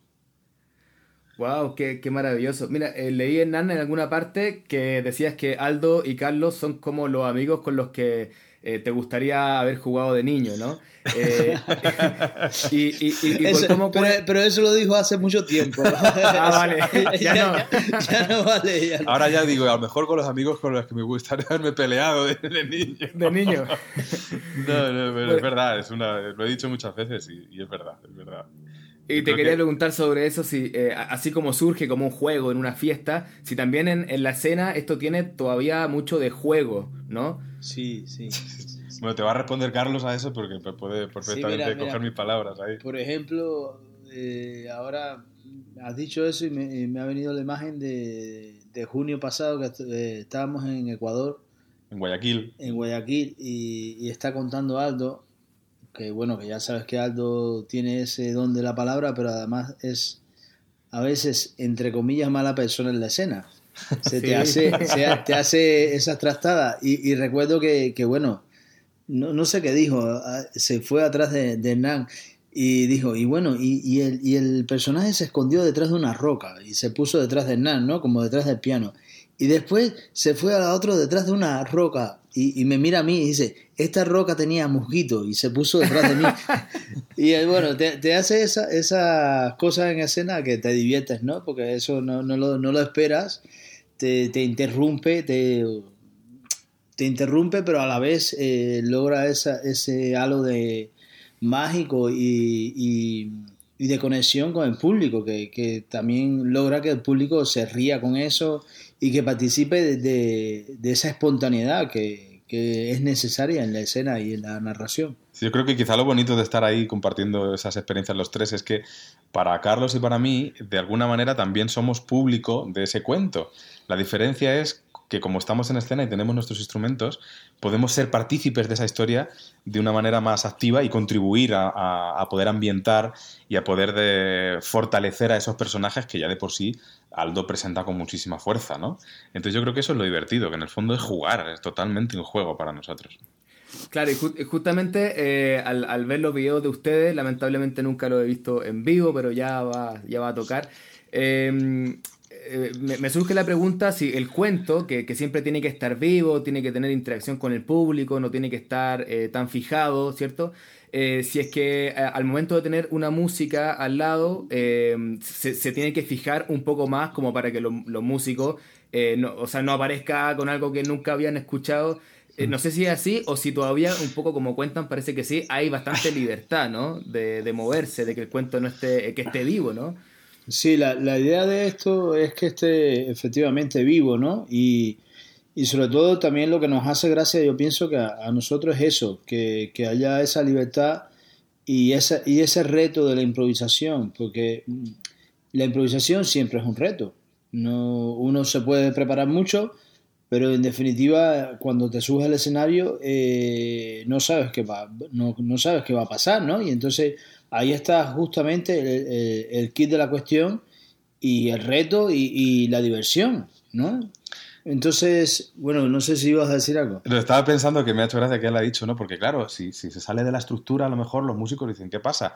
yo creo que precisamente la gracia está ahí, que, que muchas veces eh, Aldo se sale conscientemente, pero lo divertido es que nosotros también nos salimos, ¿no? Y, eso, es, eso es lo bonito, que no es que sea un cuento con una música de fondo, sino que la palabra influye en la música que suena, pero gracias a que Aldo es, yo siempre le digo que tiene oído de músico, escucha muy bien, es capaz de adaptarse a lo que pasa en la música, y no solamente a nivel de ambiente, sino que muchas veces nosotros pues salimos, nos vamos por nuestro sitio, o, o habemos hablado de hacer una cosa en un ensayo y luego cambiamos la música y hacemos otra diferente o cambiamos el ritmo. Y Aldo muchas veces nos mira para atrás y como diciendo, mm, estáis haciendo algo que me voy a, vamos a hablar después, ¿no? Pero, pero eso genera que, las ideas estén en constante movimiento, ¿no? De todas formas, me ha hecho gracia, eh, el, creo que no me había dado hasta cuenta hasta ahora de, de la coletilla de, no, de músicos profesionales. O sea, me pregunto, me pregunto si a los poetas le dicen eh, poetas con apellido, ¿no? O, yo qué sé, o, literatos profesionales, ¿no? Ajá. Entonces pues me, ha hecho gracia la, puntualización, que muchas veces la he escuchado, pero creo que hasta ahora no me había dado cuenta de ello. Y, claro, quizás eh, tampoco somos músicos profesionales en el sentido estricto de la palabra, en, que, en cuanto a que tenemos que cerrarnos a una partitura, ¿no? E, es, es lo, lo, divertido de este asunto, ¿no? Yo creo que si, si, tuviéramos, si tuviéramos que escribir eh, eh, de manera fija, ¿no? En un pentagrama, todas las cosas que intentamos hacer con Aldo, sería muy, muy difícil. Y creo que el resultado no, no sería ni muchísimo menos el mismo. Eh, yo creo que la gracia está en eso, ¿no? En, en que, que, las ideas, muchas veces, los propios ritmos que salen de, eh, y acompañan y se, y, se, convierten en música, vienen de las propias palabras que Aldo elige. Y, Aldo cada vez que cuenta un cuento, hombre, el cuento es el mismo, pero no lo cuenta igual. ¿no? Entonces, claro, eso afecta completamente a lo que está pasando en la música, porque nosotros siempre escuchamos para proponer, ¿no? A veces sí, es verdad que proponemos un ambiente y entonces es como ponerle, ponerle la pista de baile, ¿no? Pero otras muchas veces el propio discurso musical se articula en función del ritmo de las palabras. Me estoy acordando de algunos de los cuentos que hacemos en los que al final no se sabe eh, si Aldo es un músico más del, trío o no, es un narrador sobre una música, no, es, yo digo que es música de cámara con un narrador, ¿no? Sí, mira, y en ese sentido, eh, algunos de los videos que, que, he podido ver de ustedes, hay algunos donde la música está ahí con los cuentos, está como todo pasando, ¿no? Como claro, hay como tres músicos en escena o tres narradores en escena, ¿no? Mm. Eh, y también hay alguna, algunos cuentos donde hay eh, solo narración y al final, o al principio un poco de música, luego solo narración durante 15 eh, minutos y luego termina con música. Y también hay momentos donde hay solo música y la narración está guardada, digamos, no, no, está en ese momento. Esas decisiones, ¿cómo se toman? ¿En, en base a, a, qué? ¿Al cuento mismo? O, o, puede ser que de repente a ustedes les dio por no tocar o que Aldo se quedó callado. ¿Cómo, ¿Cómo, funciona eso? Hombre, está, está, está pensado, ¿no? Eh, siempre hay una parte en que eso, como hemos dicho antes, eh, es libre, pero también eh, se intenta crear una atmósfera dramática, ¿no? En dependencia del cuento. tú quizás estás diciendo también cuando ha habido menos música, los primeros vídeos que, quisimos, ¿no? Eh, hace quizás hace tres años, claro, porque también hay una evolución. Hay, un, hay un momento donde también le tienes que dejar más paso la palabra, yo pienso, y, también a veces, incluso te diría yo que a, veces hasta nos quedamos un poco anonadados, ¿no? Nosotros nos convertimos en público en un momento determinado y necesitamos escuchar lo que está pasando, ¿no? Eh, no sé, es, es depende de, de, muchos factores. Eh, aunque esté pensado, siempre, siempre va a haber ese, ese, ese momento ese momento que no se va a volver a vivir y que, y que te hace que una, un concierto sea diferente a otro. Es, e, es, imposible, quizás por el ambiente, quizás por la temperatura. El público, también el público, la respuesta del público. Eh, Claro. Por, sí, por todo, por la gente que, efectivamente, por los que estén en el público, si los conocen, si no los conocen. Recuerda, en, en, en, sí. en Guayaquil recuerdo una función en la que él empezó a jugar con el público, eh, con unas palabras, y, y, al final, claro, era una especie de, de, coro gigantesco casi, que estaba cantando y estaba haciendo ritmos con nosotros, y eso fue, fue una experiencia maravillosa. Sí. Bueno, se, se, nota un poco esto de que, de, de que, está vivo el cuento y de que cada función es distinta porque se ve que ustedes, eh, y Aldo también, eh, de pronto se ríen con algo que, que, que, pasa o yo digo, bueno, pero si han escuchado el cuento tantas veces y igual se ríen o se sorprenden y tienen las caras de público. Y a Aldo también le pasa, eh, por lo que se alcanza a ver, eh, con la música, que mira y dice, bueno, y esta música y, y comenta, ¿no? Sí, sí. Y, y, y, también como en ese sentido, porque el, el, hecho de que sea un juego, de que haya improvisación, eh, también, como decía Carlos, eh, es, un reto, ¿no? Un reto cada vez que uno sube al escenario. Y en ese sentido, ¿cuál, puede ser como el principal reto o, o, o, la dificultad, quizá, por llevarlo ahí, al que se enfrenta un músico cuando tiene que eh, hacer música con cuentos? ¿Cuál, ¿Cuál, es la principal dificultad eh, o el reto más grande?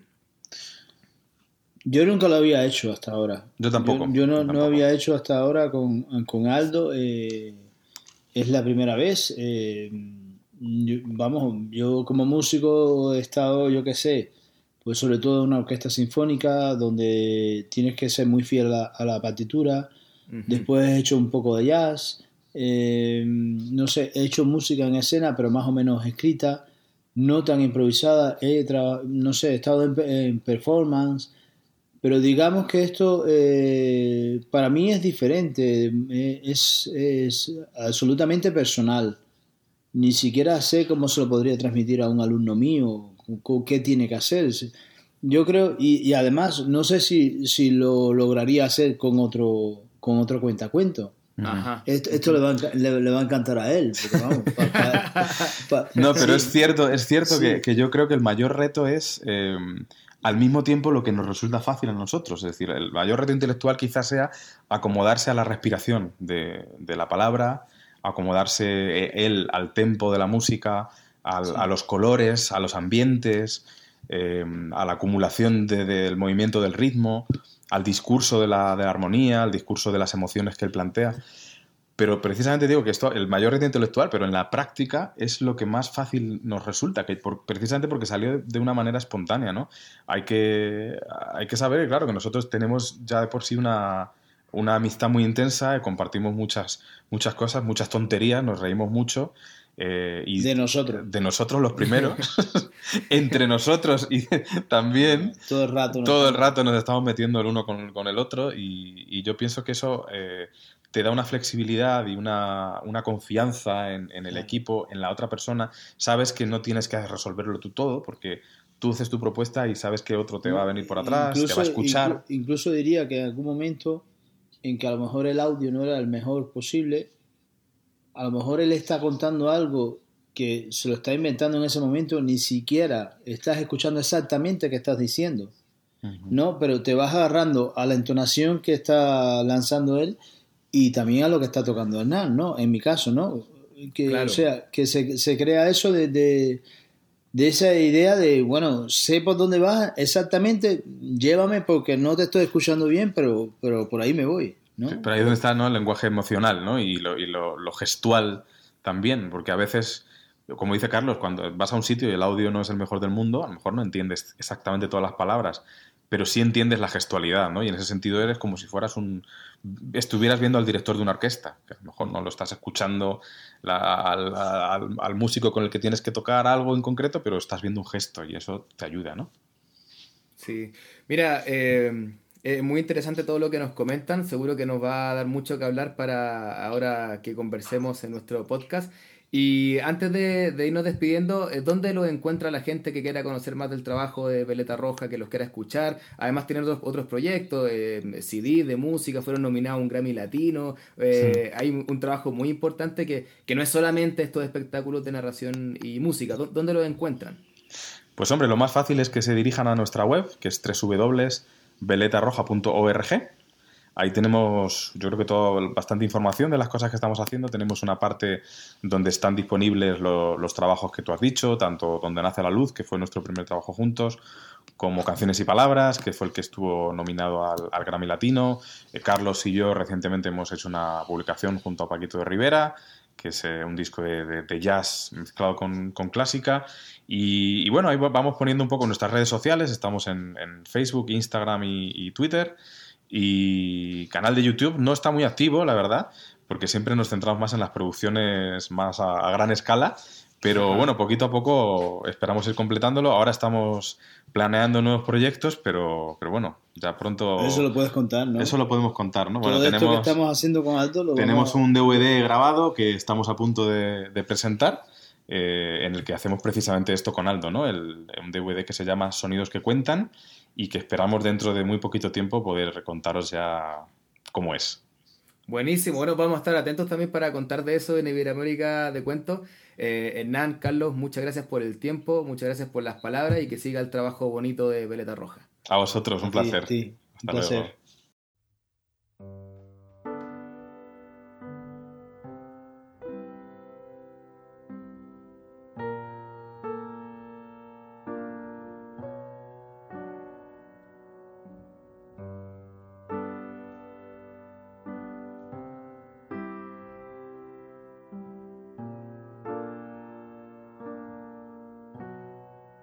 Ahí estaba entonces la conversación con Carlos y Hernán de Veleta Roja. ¿Le gustaría comentar algo, compañeros, compañera?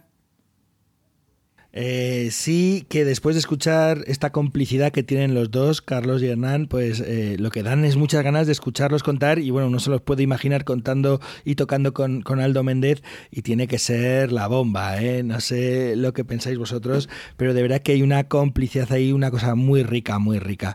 Eh, pero mirad, sobre el tema de la música y los cuentos, mm, la, entrevista me recordó un artículo que escribió Charopita, una narradora y amiga eh, gallega, eh, que publicó en el boletín número 8 de AEDA, he estado buscando por ahí, en mayo del 2013, que habla sobre contar con música. Y ella, si, si no os importa que me extienda un pelito con esto, porque es súper interesante el artículo, ella, ella, ella hablaba de que había cinco maneras distintas desde su punto de vista para eh, relacionar música con cuentos. La primera era simultánea, simultánea a la narración, acompañándola, ¿no? Entonces ella habla que esto sería como un claro ejemplo de una especie de una banda sonora aplicada al cuento.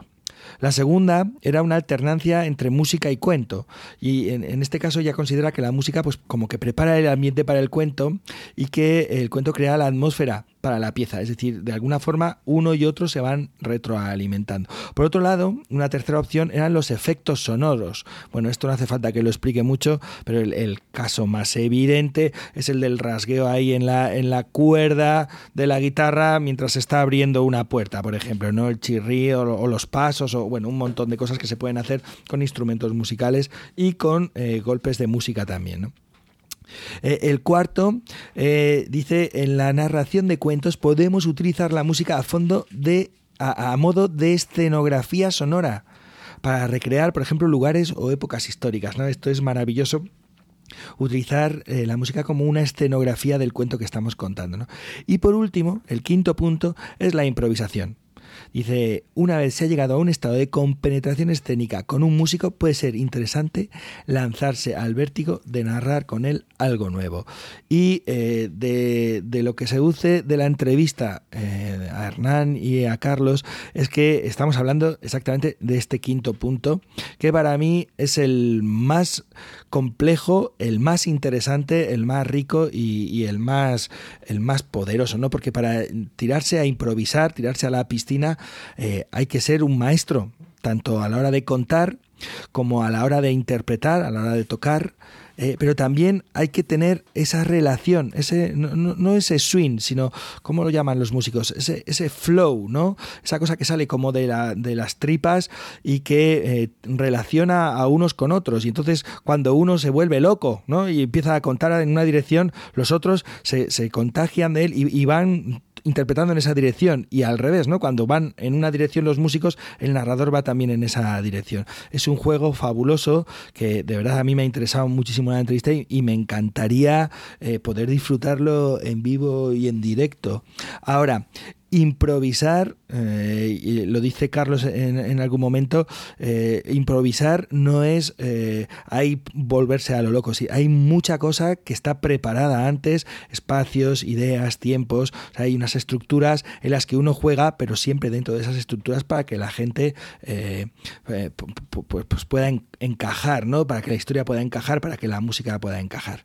Y por último, para terminar esta extensa intervención, os diré que tengo puesto aquí con mayúsculas la palabra ritmo, que me ha encantado. Ritmo entre palabra y música, porque contar es también ritmo. El ritmo del cuerpo, ritmo de la voz, ritmo de las palabras, la prosodia, ritmo. ¿eh? y eso es otra forma de música. Entonces, engarzar esa música sin palabra con esa música con palabra es bueno, es, es algo de verdad. Me lo he pasado pipa escuchando la entrevista. Estaba muy contento. Bueno, mira, de, las cinco eh, formas de, narración y música que menciona Charo, eh, creo que en Veleta Roja podría haber tres. O sea, la simultánea acompaña la narración, a veces la música, en otro momento se alternan la música y el cuento, y también hay improvisación. Pero claro, no es solamente improvisación lo que dices tú al final. Eh, no es que estén improvisando todo el mm. tiempo, sino que hay una pauta, la van siguiendo, y dentro de, ese, de esa base se van moviendo, que es un poco lo que hacemos todos cuando contamos cuentos. Tenemos una estructura, un esqueleto, y a partir de eso podemos ir jugando. Bueno, pero respecto a esto de esta última palabra, el juego, eh, creo que es lo más interesante. Eh, lo dice todo eh, Hernán cuando comenta que, que Aldo y Carlos son como los amigos con los que le hubiera gustado jugar de niño. ahí, ahí está la clave, o sea, cuando uno ve los videos de Veleta Roja entiende eso.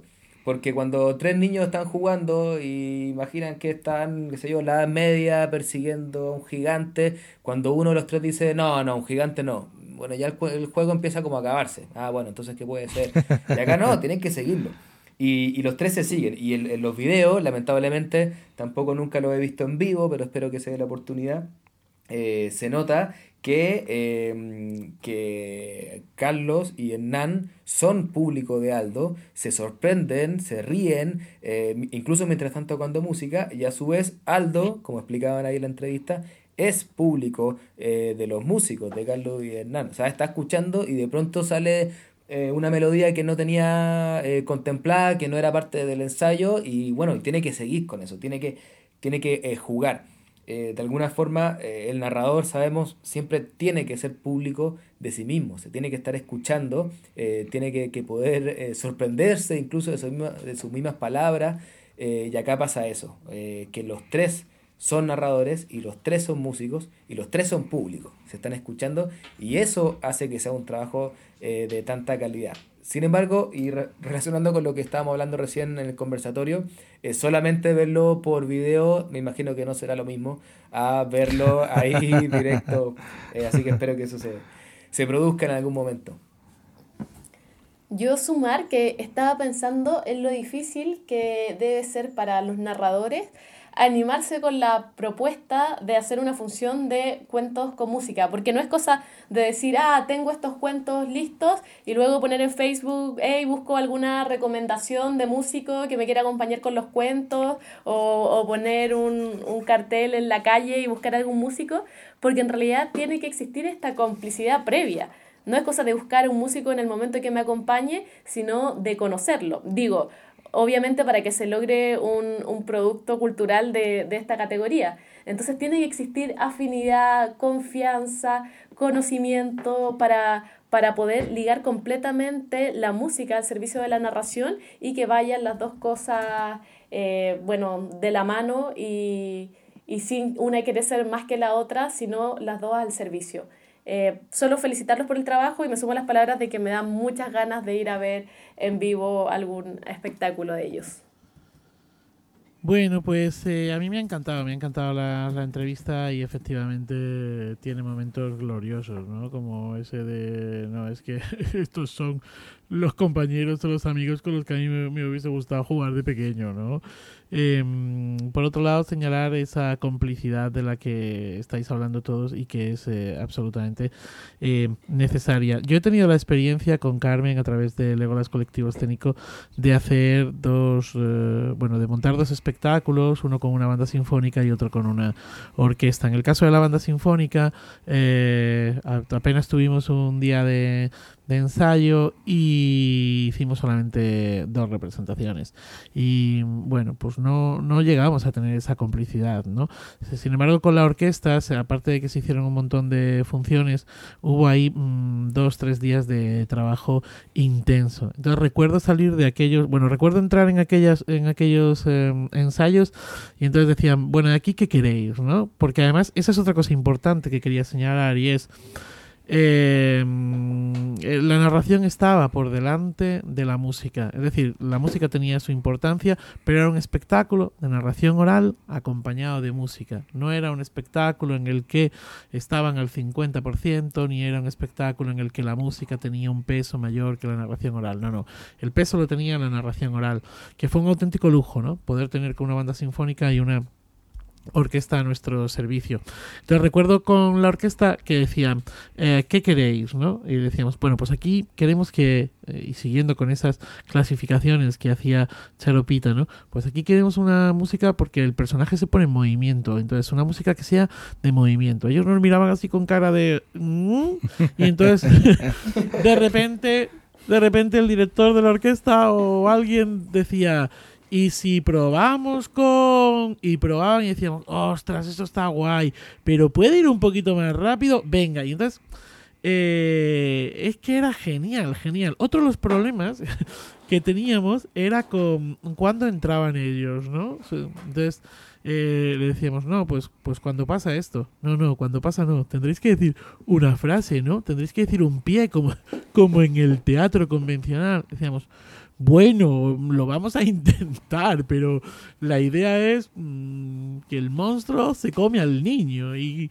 y una vez que ha pasado eso, nosotros nos callamos y entráis, ¿no? Es decir, bueno, fijábamos algunos pequeños trucos, algunas pequeñas eh, pautas, pero llegó un momento en el que esto no era necesario, porque ellos sabían que dijésemos la frase que dijésemos, eh, entraban, ¿no? Eh, porque nuestro cuerpo se lo estaba diciendo, porque la historia se lo estaba diciendo, y entonces era una delicia, porque sabías que, que, en tu silencio entraba la música y, y, era una parte más de, del espectáculo, ¿no?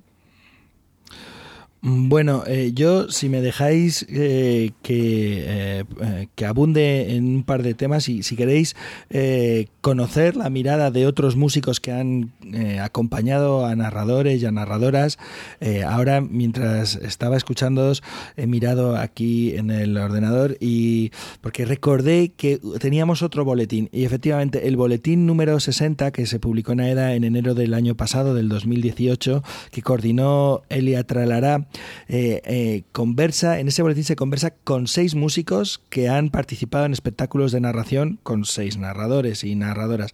Entonces, si queréis conocer eh, más opiniones sobre cómo es trabajar con cuentistas, es muy fácil. Ahí tenéis un documento donde podéis incidir, ¿no? Y para terminar estas recomendaciones de enlaces, hace unos años escribí yo en el blog un podcast, eh, un pequeño post eh, que se titula Jazzistas de, de, la Palabra. porque creo que hay una vinculación muy directa entre los cuentos contados y la música de jazz y allí hablaba de cinco cosas. Eh, yo creo que es un, tema muy interesante y sobre todo después de haber escuchado a Hernán y a Carlos, creo que todavía eh, podría ahí eh, incrementar algún punto más porque de verdad el jazz como música que está jugando que eh, tiene esa interacción entre los músicos, ese flow, ese, swing con el público, eh, pues es una música que está muy cercana a lo que ocurre cuando estamos contando cuentos. ¿no? Entonces, os invito a que echéis un vistazo, por lo menos al boletín 60, al de Elia, y si os apetece también a los cuentistas de la palabra, eso es, eh, de la palabra. Vale, Pep, y entonces esto para la gente que a lo mejor no conoce el sitio web de AEDA es, eh, ¿lo puedes decir? narración oral, sí, sí, narracionoral.es, ahí en documentos tenéis los boletines y el boletín 60, vamos, eh, no, tiene pérdida. Vale, perfecto. Bueno, eh, gracias por todos sus comentarios y vamos a seguir ahora con la agenda. Así que vamos a escuchar qué nos traen hoy día los compañeros para contarnos.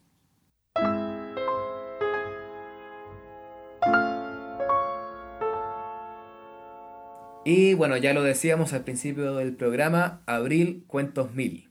Vamos a pasar a la agenda donde les vamos a contar de las diferentes actividades, programación y festivales que están formando parte de la cartelera cuentera de este mes en el que celebramos el Día del Libro y el Derecho de Autor.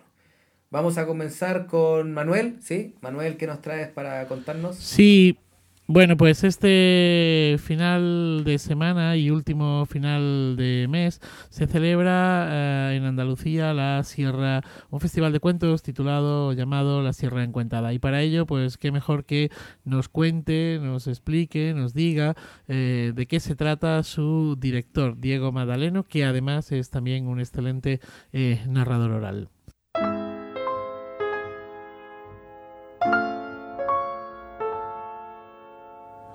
Hola, soy Diego Magdaleno y vengo a hablarte de la Sierra Encuentada.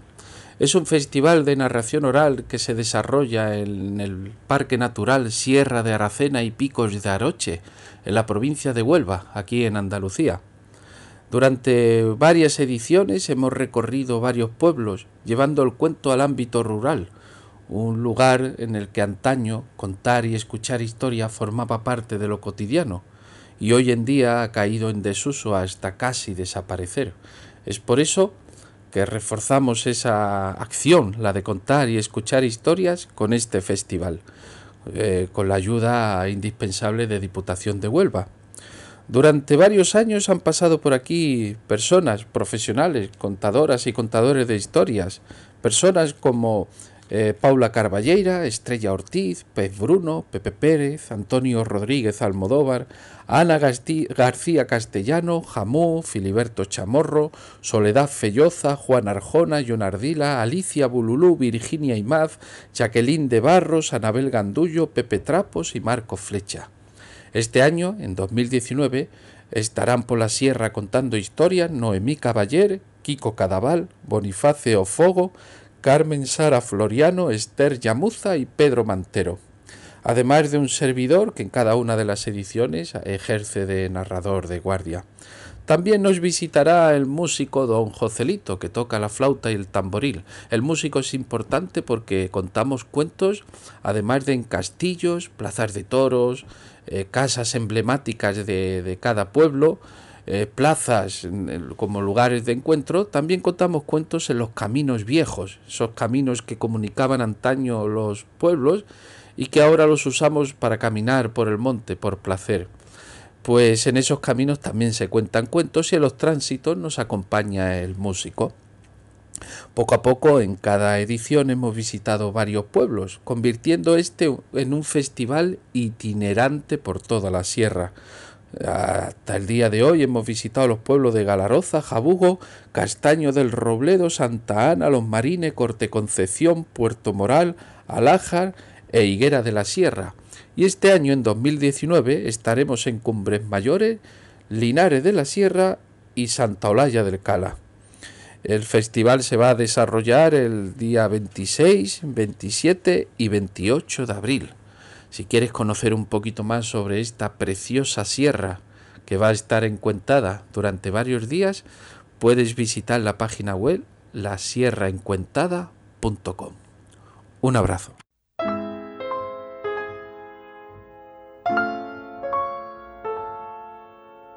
Ahí estaba entonces toda la información de Sierra Encuentada y vamos a seguir con Nicole. ¿De qué actividad nos vas a hablar tú, Nicole?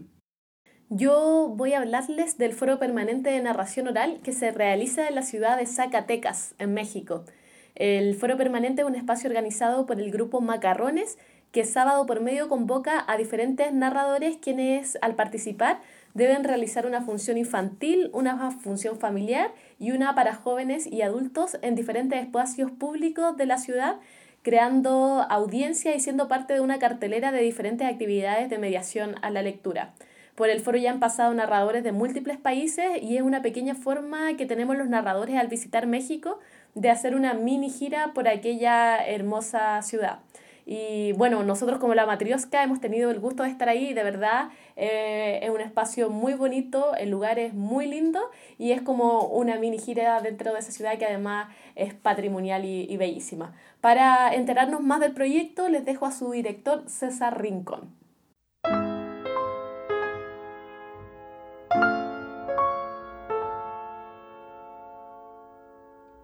El proyecto del Foro Permanente de Narración Oral surgió por varios motivos, pero hay dos principales.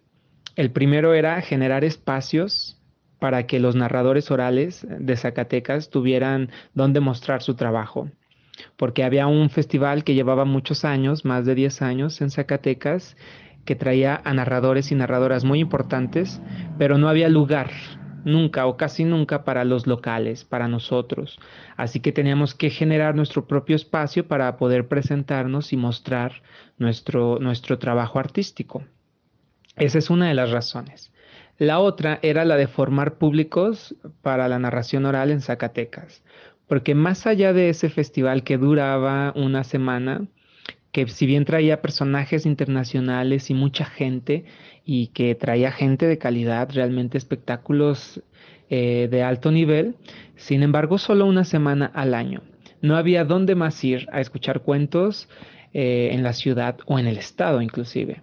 Entonces decidimos formar este, este proyecto para que la gente supiera que cada fin de semana podía ir a cualquiera de las, de las tres sedes a escuchar cuentos, ¿no? Y se formuló esta temporada que dura seis meses, de marzo a agosto, donde cada fin de semana en tres espacios diferentes hay cuentos siempre a la misma hora, sin falta durante ese periodo. Eh, dedicados dos de ellos a un público familiar y uno de ellos a adolescentes y adultos, para también tener otro tipo de trabajo, que no solamente era el de los niños. Y fue así que llevamos cinco años ya con este proyecto que se llama Foro Permanente de Narración Oral, donde hemos tenido invitados de muchas partes. Por ejemplo, ha estado con nosotros Aldo Méndez, Marcela Romero, eh, la Matrioshka de Chile. Eh, mm, ahora no lo recuerdo, pero más, pero más invitados de muchas partes del mundo y por supuesto de México pero la consigna principal era darle lugar a todas y a todos los narradores locales, profesionales de nuestra entidad, eh, sin importarnos de una relación amistosa o no. Todo era profesional. Si tiene un trabajo profesional y se dedica a eso, su lugar prácticamente estaba asegurado, sin importar el estilo que trabajase. Porque hay gente que trabaja, pues, a veces ¿cómo decirlo?, escuelas como más conservadoras, hay otras que tienen que ver más con el fomento a la lectura, hay otras que tienen que ver con interdisciplina, ¿no? Gente que viene del teatro, del circo, de la danza, que está incorporando otras técnicas eh, corporales o escénicas a la narración oral. Entonces, con esto nosotros formulamos el proyecto también pensando en formar un público crítico, un público que pudiese elegir, que pudiese tener opciones y que conociese la diversidad de formas que existen para narrar cuentos no solamente estas formas que han imperado mucho en México, que tienen que ver a veces más con el fomento a la lectura o que tienen que ver más con eh, cierto purismo lingüístico y literario, ¿no? Una cuestión de la palabra.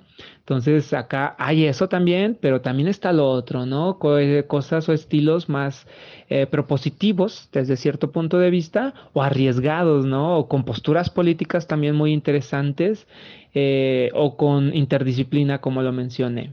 Y pues mm, prácticamente en términos generales ese es el proyecto del Foro Permanente de Narración Oral.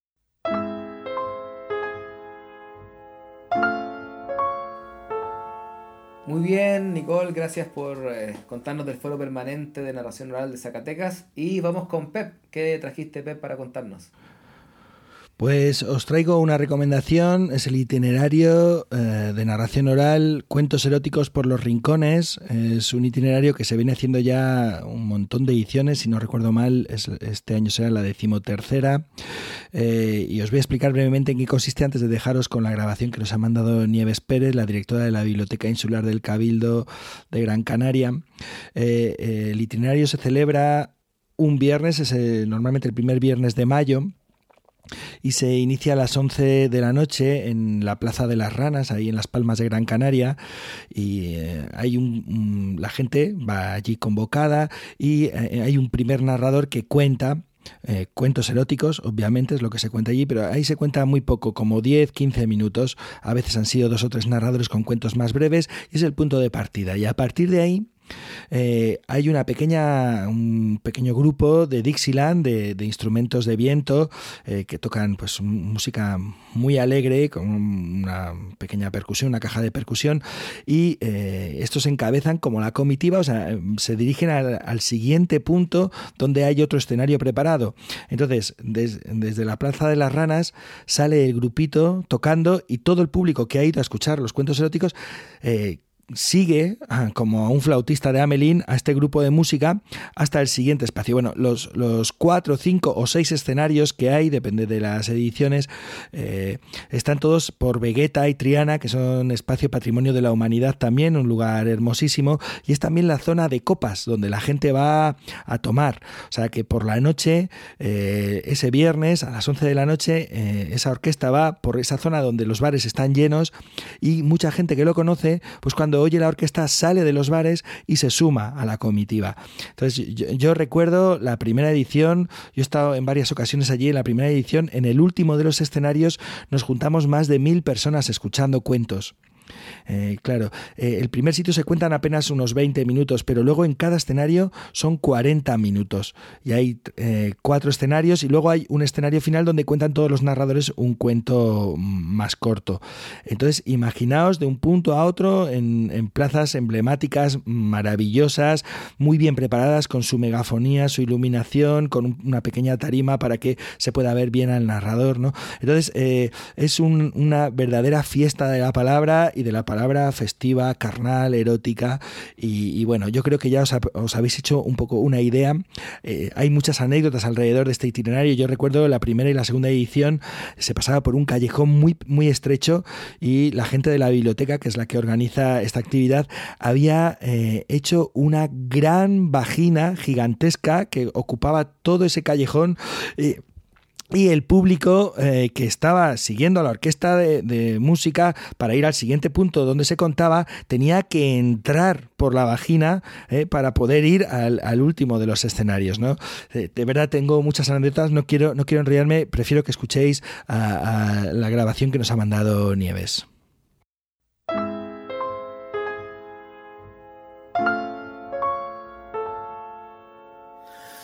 Los cuentos eróticos por los rincones de Vegeta y Triana es un proyecto que se enmarca dentro de otro más global, que es el proyecto de narración oral Días de Cuentos. Es mucho más amplio y lleva eh, varias actividades como el maratón de cuentos, la maratón viajera o el circuito insular de narración oral, etc. Era una manera que desde 2006 pensamos en la biblioteca para llevar los cuentos a espacios públicos de noche, para público adulto, y bueno, y que también los cuentos se, apropiaran de este espacio como, como fuente de, sobre todo de, de diversión y de ocio para los, mayores. Y la verdad es que ha funcionado bien desde el principio. El, público que tenemos es, es bastante importante en cuanto al número y, y muy educado en los cuentos, muy respetuoso, buenos escuchadores y amantes de los cuentos.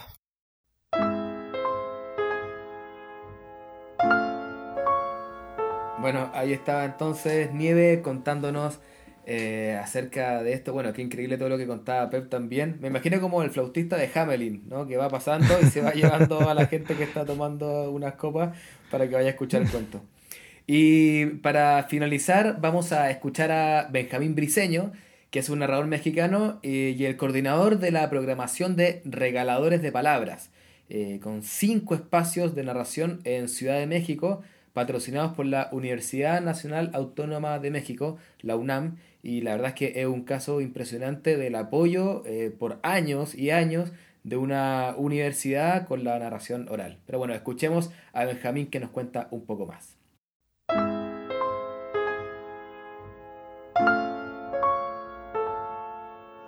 Hola amigos, hermanos, cuenteros, escuchas de Iberoamérica de Cuento.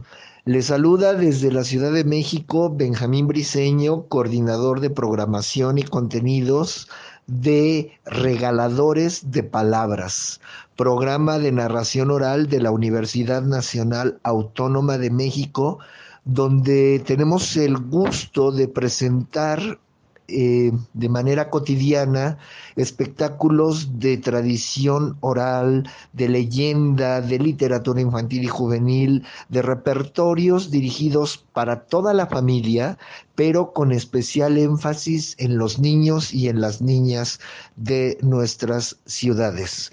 Queridos amigos, nosotros eh, les queremos compartir, comentar que desarrollamos el programa durante dos momentos del año. La temporada de primavera, que corre del mes de marzo al mes de junio, y la temporada de otoño, de septiembre a noviembre de cada año.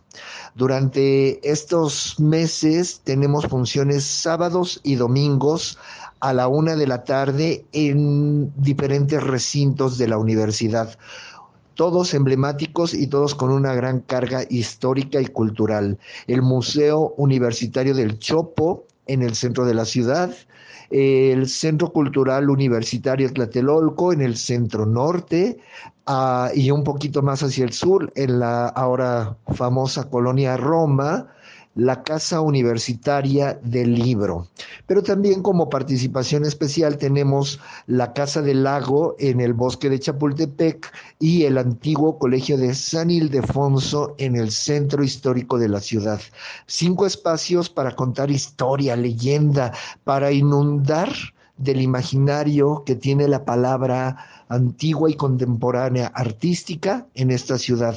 Así que si ustedes se dan una vuelta por la Ciudad de México en estas temporadas, por favor visítenos, nos va a encantar porque no solamente programamos a los narradores de esta ciudad, sino también del interior de la República Mexicana y los hermanos del extranjero que de pronto nos visitan por acá también siempre tienen un lugar.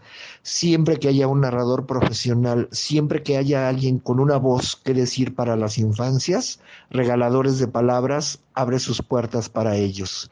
Si quieren conocer más de nosotros, visítenos en la página de Facebook Regaladores de Palabras UNAM, donde nos, nos encantará y nos encontrará también leerlos, saludarlos y seguir con ustedes dándole voz al cuento.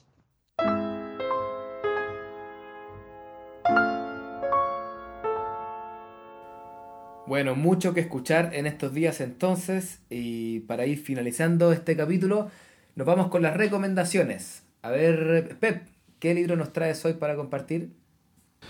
Bueno, eh, no os lo he dicho, pero tenía grandísimas dudas, no sabía qué libro, así que finalmente traje tres libros, pero luego escuché la grabación de Fer y he traído cuatro libros. Voy a ser muy breve, no, os asustéis. Uno... Un momento, un momento. ¿No se suponía que en este tú descansabas en este programa? Eh, eso eso os pasa por dejarme tanta, tanta gasolina, tanta gasolina, pues uno tiene que quemar. wait a minute bueno, voy a intentarlo. Voy, a, seré parco, breve. bueno, os quiero recomendar tres novelas de Rafik Shami. Eh, es un narrador nacido en Siria en 1946, actualmente nacionalidad alemana. Es un autor que leemos y disfrutamos muchos cuentistas, eh, quizás porque en sus libros aparecen narradores y cuentos, escuchadores e historias y espacios habituales de nuestros días, de nuestro oficio, de nuestro trabajar y vivir. ¿no? Sus libros están trenzados de palabras volanderas y emociones contadas y son, son libros llenos del poder, del poder de la palabra dicha y de la fuerza del grupo que escucha cuentos. Y son, además, novelas estupendas, entretenidas y maravillosas. Este autor forma parte de los imprescindibles de mi biblioteca y creo que de muchas bibliotecas de narradores y narradoras que nos están escuchando. Hay tres libros de este autor mm, que son eh, como eh, la triada imprescindible.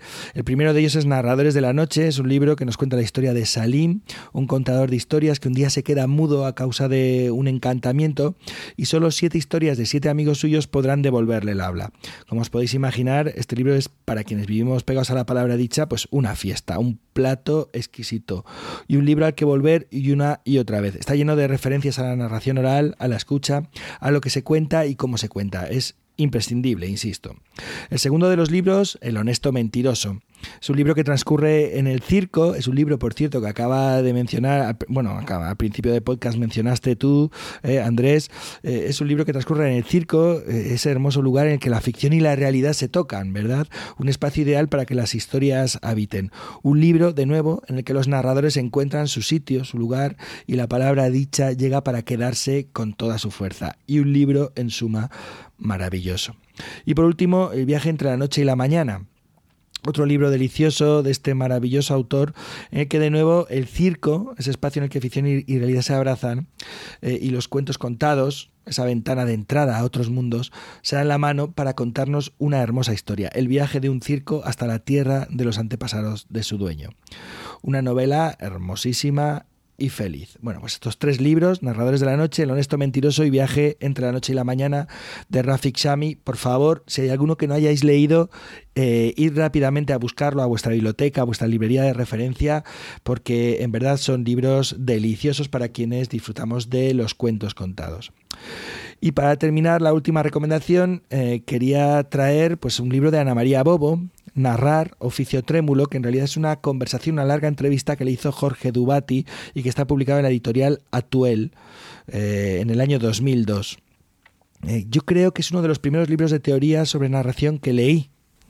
Eh, y os voy a leer solamente, lo tengo aquí en las manos, lo que dice en la contraportada. Este libro en estas conversaciones, Ana María Bobo relata los avatares de su trayectoria, los procesos de su relación con el mundo del relato, su trabajo actual como narradora, directora y formadora, y se detiene especialmente en los secretos del arte de narrar, ese oficio que maneja magistralmente y que define como trémulo por las implicaciones existenciales, poéticas y míticas que involucra, por el inasible misterio de su magia poderosa.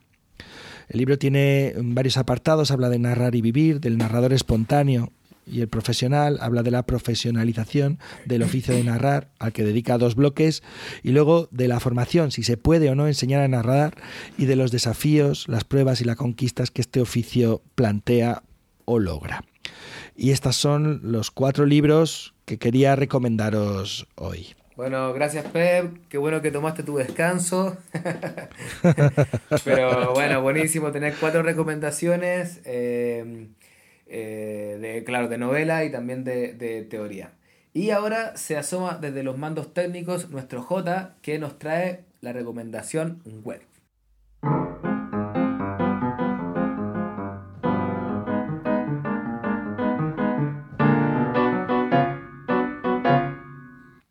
Hola a todos los oyentes de Iberoamérica de Cuento. Ya que hoy Andrés, Nicole, Manuel y Pep han estado hablando de cuentos y televisión, he recordado, no sin cierta nostalgia, aquella serie creada y producida por Jim Henson. Madre mía, Jim Henson. Si yo os contara de Jim Henson. En los maravillosos 80. The Storyteller, o como se tradujo el español, el narrador de cuentos o el cuentacuentos.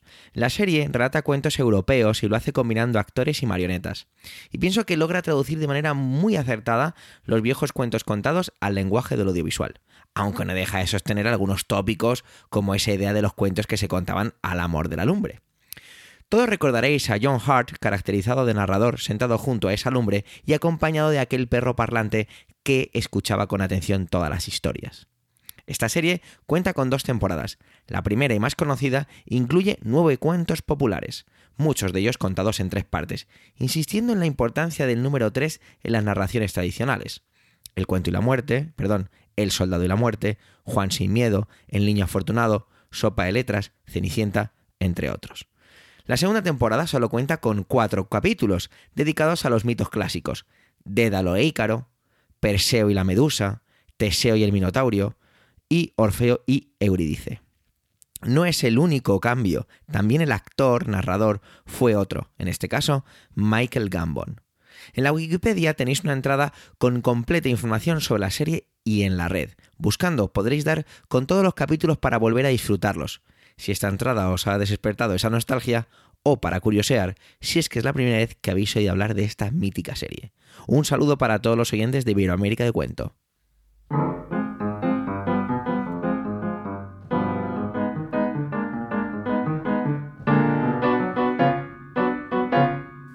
Les recuerdo que esto es Iberoamérica de Cuento, un podcast mensual dedicado al mundo de la narración oral en Iberoamérica, realizado por Manuel Castaño de Legolas Colectivo Escénico desde Alcalá de Henares, Pep Bruno desde Guadalajara, España, y Nicole Castillo y Andrés Montero que les habla de la compañía de cuentos La Matriosca desde Chile. También les recordamos que Iberoamérica de Cuento forma parte de la red de podcast de Emilcar FM y que pueden consultar y comentar todos nuestros contenidos en las plataformas más importantes de podcast y en emilcar.fm barra o slash de cuento, donde tienen acceso a nuestras cuentas en Twitter y en Facebook.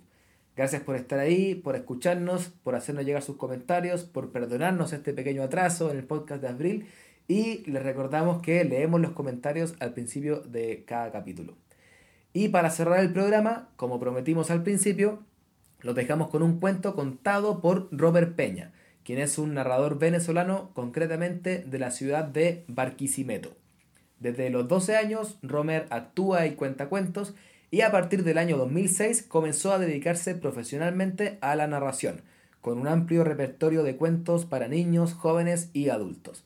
Ha participado en festivales de Colombia, Cuba, República Dominicana, México y por supuesto Venezuela. Es además psicólogo de profesión y nos trae ahora un cuento de su propia autoría, aunque ya van a ver que pareciera sacado de la tradición oral venezolana. Que lo disfruten. Esta es la historia de Julio. Julio, un niño que vivía en las montañas de los Andes de Venezuela, específicamente en la ciudad de Mérida, ahí, cerquita de las nubes.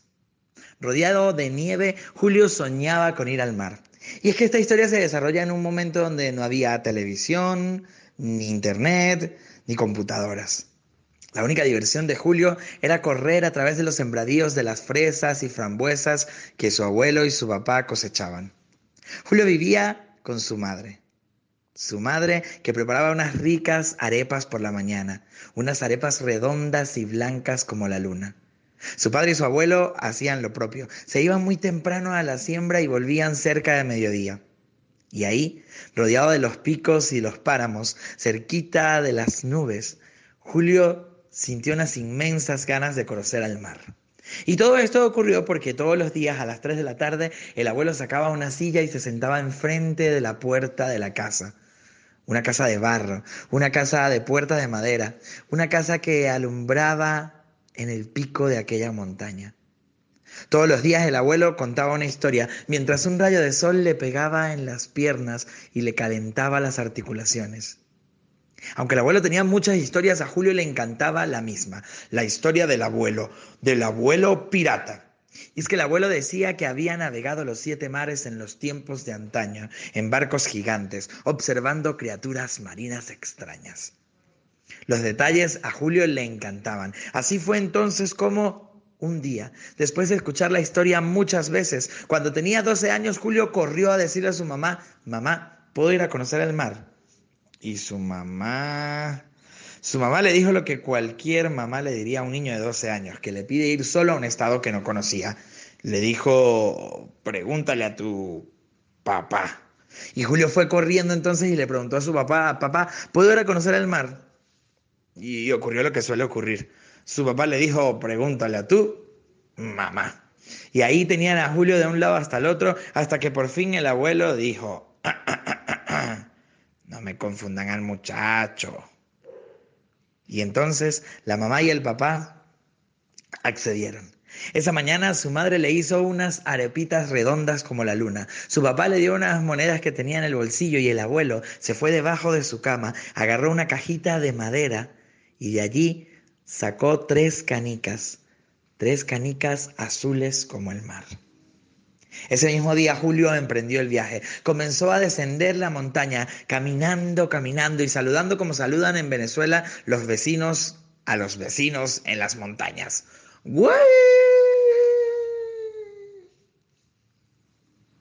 Cuentan, cuentan que cuando la tierra se puso planita, casi un día después del descenso, Julio se encontraba en lugares que nunca antes había visto. Y aunque pretendía saludar a las personas que por allí pasaban, no era posible. Caminó, caminó, caminó, caminó, y anduvo tanto tiempo caminando hasta que de repente, en una plaza con los pies inflamados, Julio se encontraba descansando y un animal verde que estaba en el piso le habló. ¡Ey, Julio! Llévame a conocer el mar. Un animal verde que estaba en el piso, hablándole. Julio tenía clarito que los animales no hablaban, así que afinó el oído y escuchó, ¡Epa, Julio! Llévame a conocer el mar. Miren, y allí, ahí, cerquita de la fuente, había una rana, una rana verde, babosa, pegajosa, que le estaba diciendo a Julio que la llevara a conocer el mar. Y bueno, es momento de hacer una pausa y decirles que en un cuento todo pero todo es posible. Así que en este cuento, que es mi cuento, las ranas pueden hablar.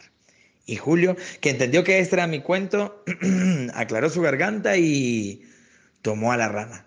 De la emoción no descansó, sino que siguió caminando, caminando, caminando, caminando, caminando, caminando.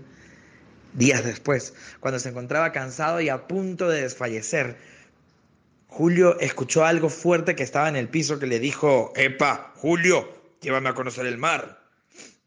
Algo fuerte que estaba en el piso, pues no era otra cosa que una piedra. Y Julio se sintió nervioso, porque Julio tenía clarito que las piedras no hablaban, pero este es mi cuento. Y en mi cuento todo, absolutamente todo es posible. Así que Julio entendió aquello, tomó la piedra, la metió en su bolso y siguió caminando, y caminando, caminando, caminando, anduvo, cuando de repente Casi una semana después de haber bajado de las montañas, Julio sintió en sus pies que el suelo se puso suavecito, suavecito. Sintió que sus plantas se hundían en un suave suelo que nunca había pisado.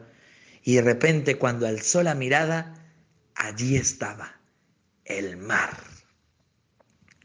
Julio sintió que tanta agua no podía caberle en la mirada, sintió que tanta agua no podía caberle en la vida, así que corrió rápidamente hacia la orilla del mar y en ese momento se quitó la ropa y se metió a nadar y comprobó que el agua era más salada de lo que el abuelo decía y comprobó que las aguas cristalinas del Caribe venezolano abrazaban casi tan bien como su mamá.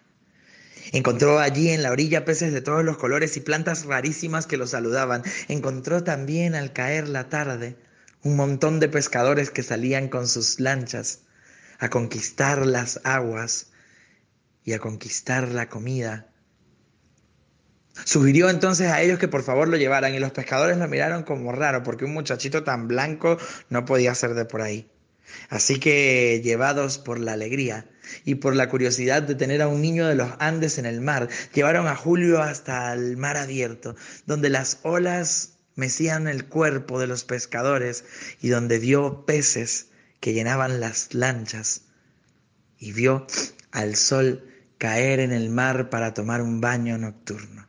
Ahí se dio cuenta también que las estrellas iban poco a poco llenando el manto de la noche. Cuando lo dejaron en la arena, Julio no podía dormir de ver el cielo estrellado y descubrió que al amanecer todas las estrellas caían lentamente sobre el mar y por eso descubrió que las estrellas eran las únicas cosas que estaban en lo más alto del cielo y en lo más profundo del mar. Después de casi una semana en el mar, cuando su piel estaba roja, roja, roja, Julio sintió unas inmensas ganas de volver. Así que fue corriendo donde estaba la rana y le dijo, rana, despierta. Pero la rana le dijo, mm, mm, por allá atrás hay un sapito, verde, babosito, pegajosito, que va a ser mi noviecito. Y Julio sabía entonces que la rana no iba a volver. Así que fue a despertar a la piedra y le dijo, piedra, despierta. Pero la piedra le dijo que... Mm, porque ese era su lugar de origen. Un niño se la había llevado un día y la había dejado allí. Así que Julio entendió que hay viajes que se comienzan acompañados, pero que se terminan solo. Y ese mismo día, Julio emprendió el regreso a su casa. Cuentan que el camino lo hizo en la mitad del tiempo. Y cuentan que cerquita de las 3 de la tarde, cuando el abuelo sacaba la silla a la puerta de la casa, esa casa que alumbraba en las montañas de los Andes venezolanos, el abuelo vio una silueta que venía por el horizonte cansada y lenta. Pero cuando Julio vio al abuelo sentado, salió corriendo y con toda la emoción y la última fuerza que le quedaba llegó hasta los brazos de él. Y el abuelo ese día hizo un gesto que Julio jamás olvidará. El abuelo con mucho esfuerzo se levantó de la silla del cuentacuentos, esa silla donde había entretenido a su nieto tantas veces, y se sentó con mucho esfuerzo en el piso, porque ese día a Julio le correspondía contar las historias. La mamá y el papá salieron también emocionados a recibirlo y ahí estaban escuchando las historias cuando de repente Julio llegó a la parte donde la rana y la piedra le hablaban. Y ahí sí que su mamá y su papá pensaron que el muchacho estaba completamente loco. Enseguida su mamá comenzó a reprocharle al abuelo que le había metido esas ideas en la cabeza, que las ranas y las piedras no hablaban. Pero el abuelo, el abuelo que estaba ahí sentadito, tenía una sonrisa enorme y Julio lo miraba directamente a los ojos y descubrió que lo gris que tenían sus pupilas no era ninguna enfermedad de la vejez, eran las olas del mar que estaban tatuadas para siempre en la mirada del abuelo.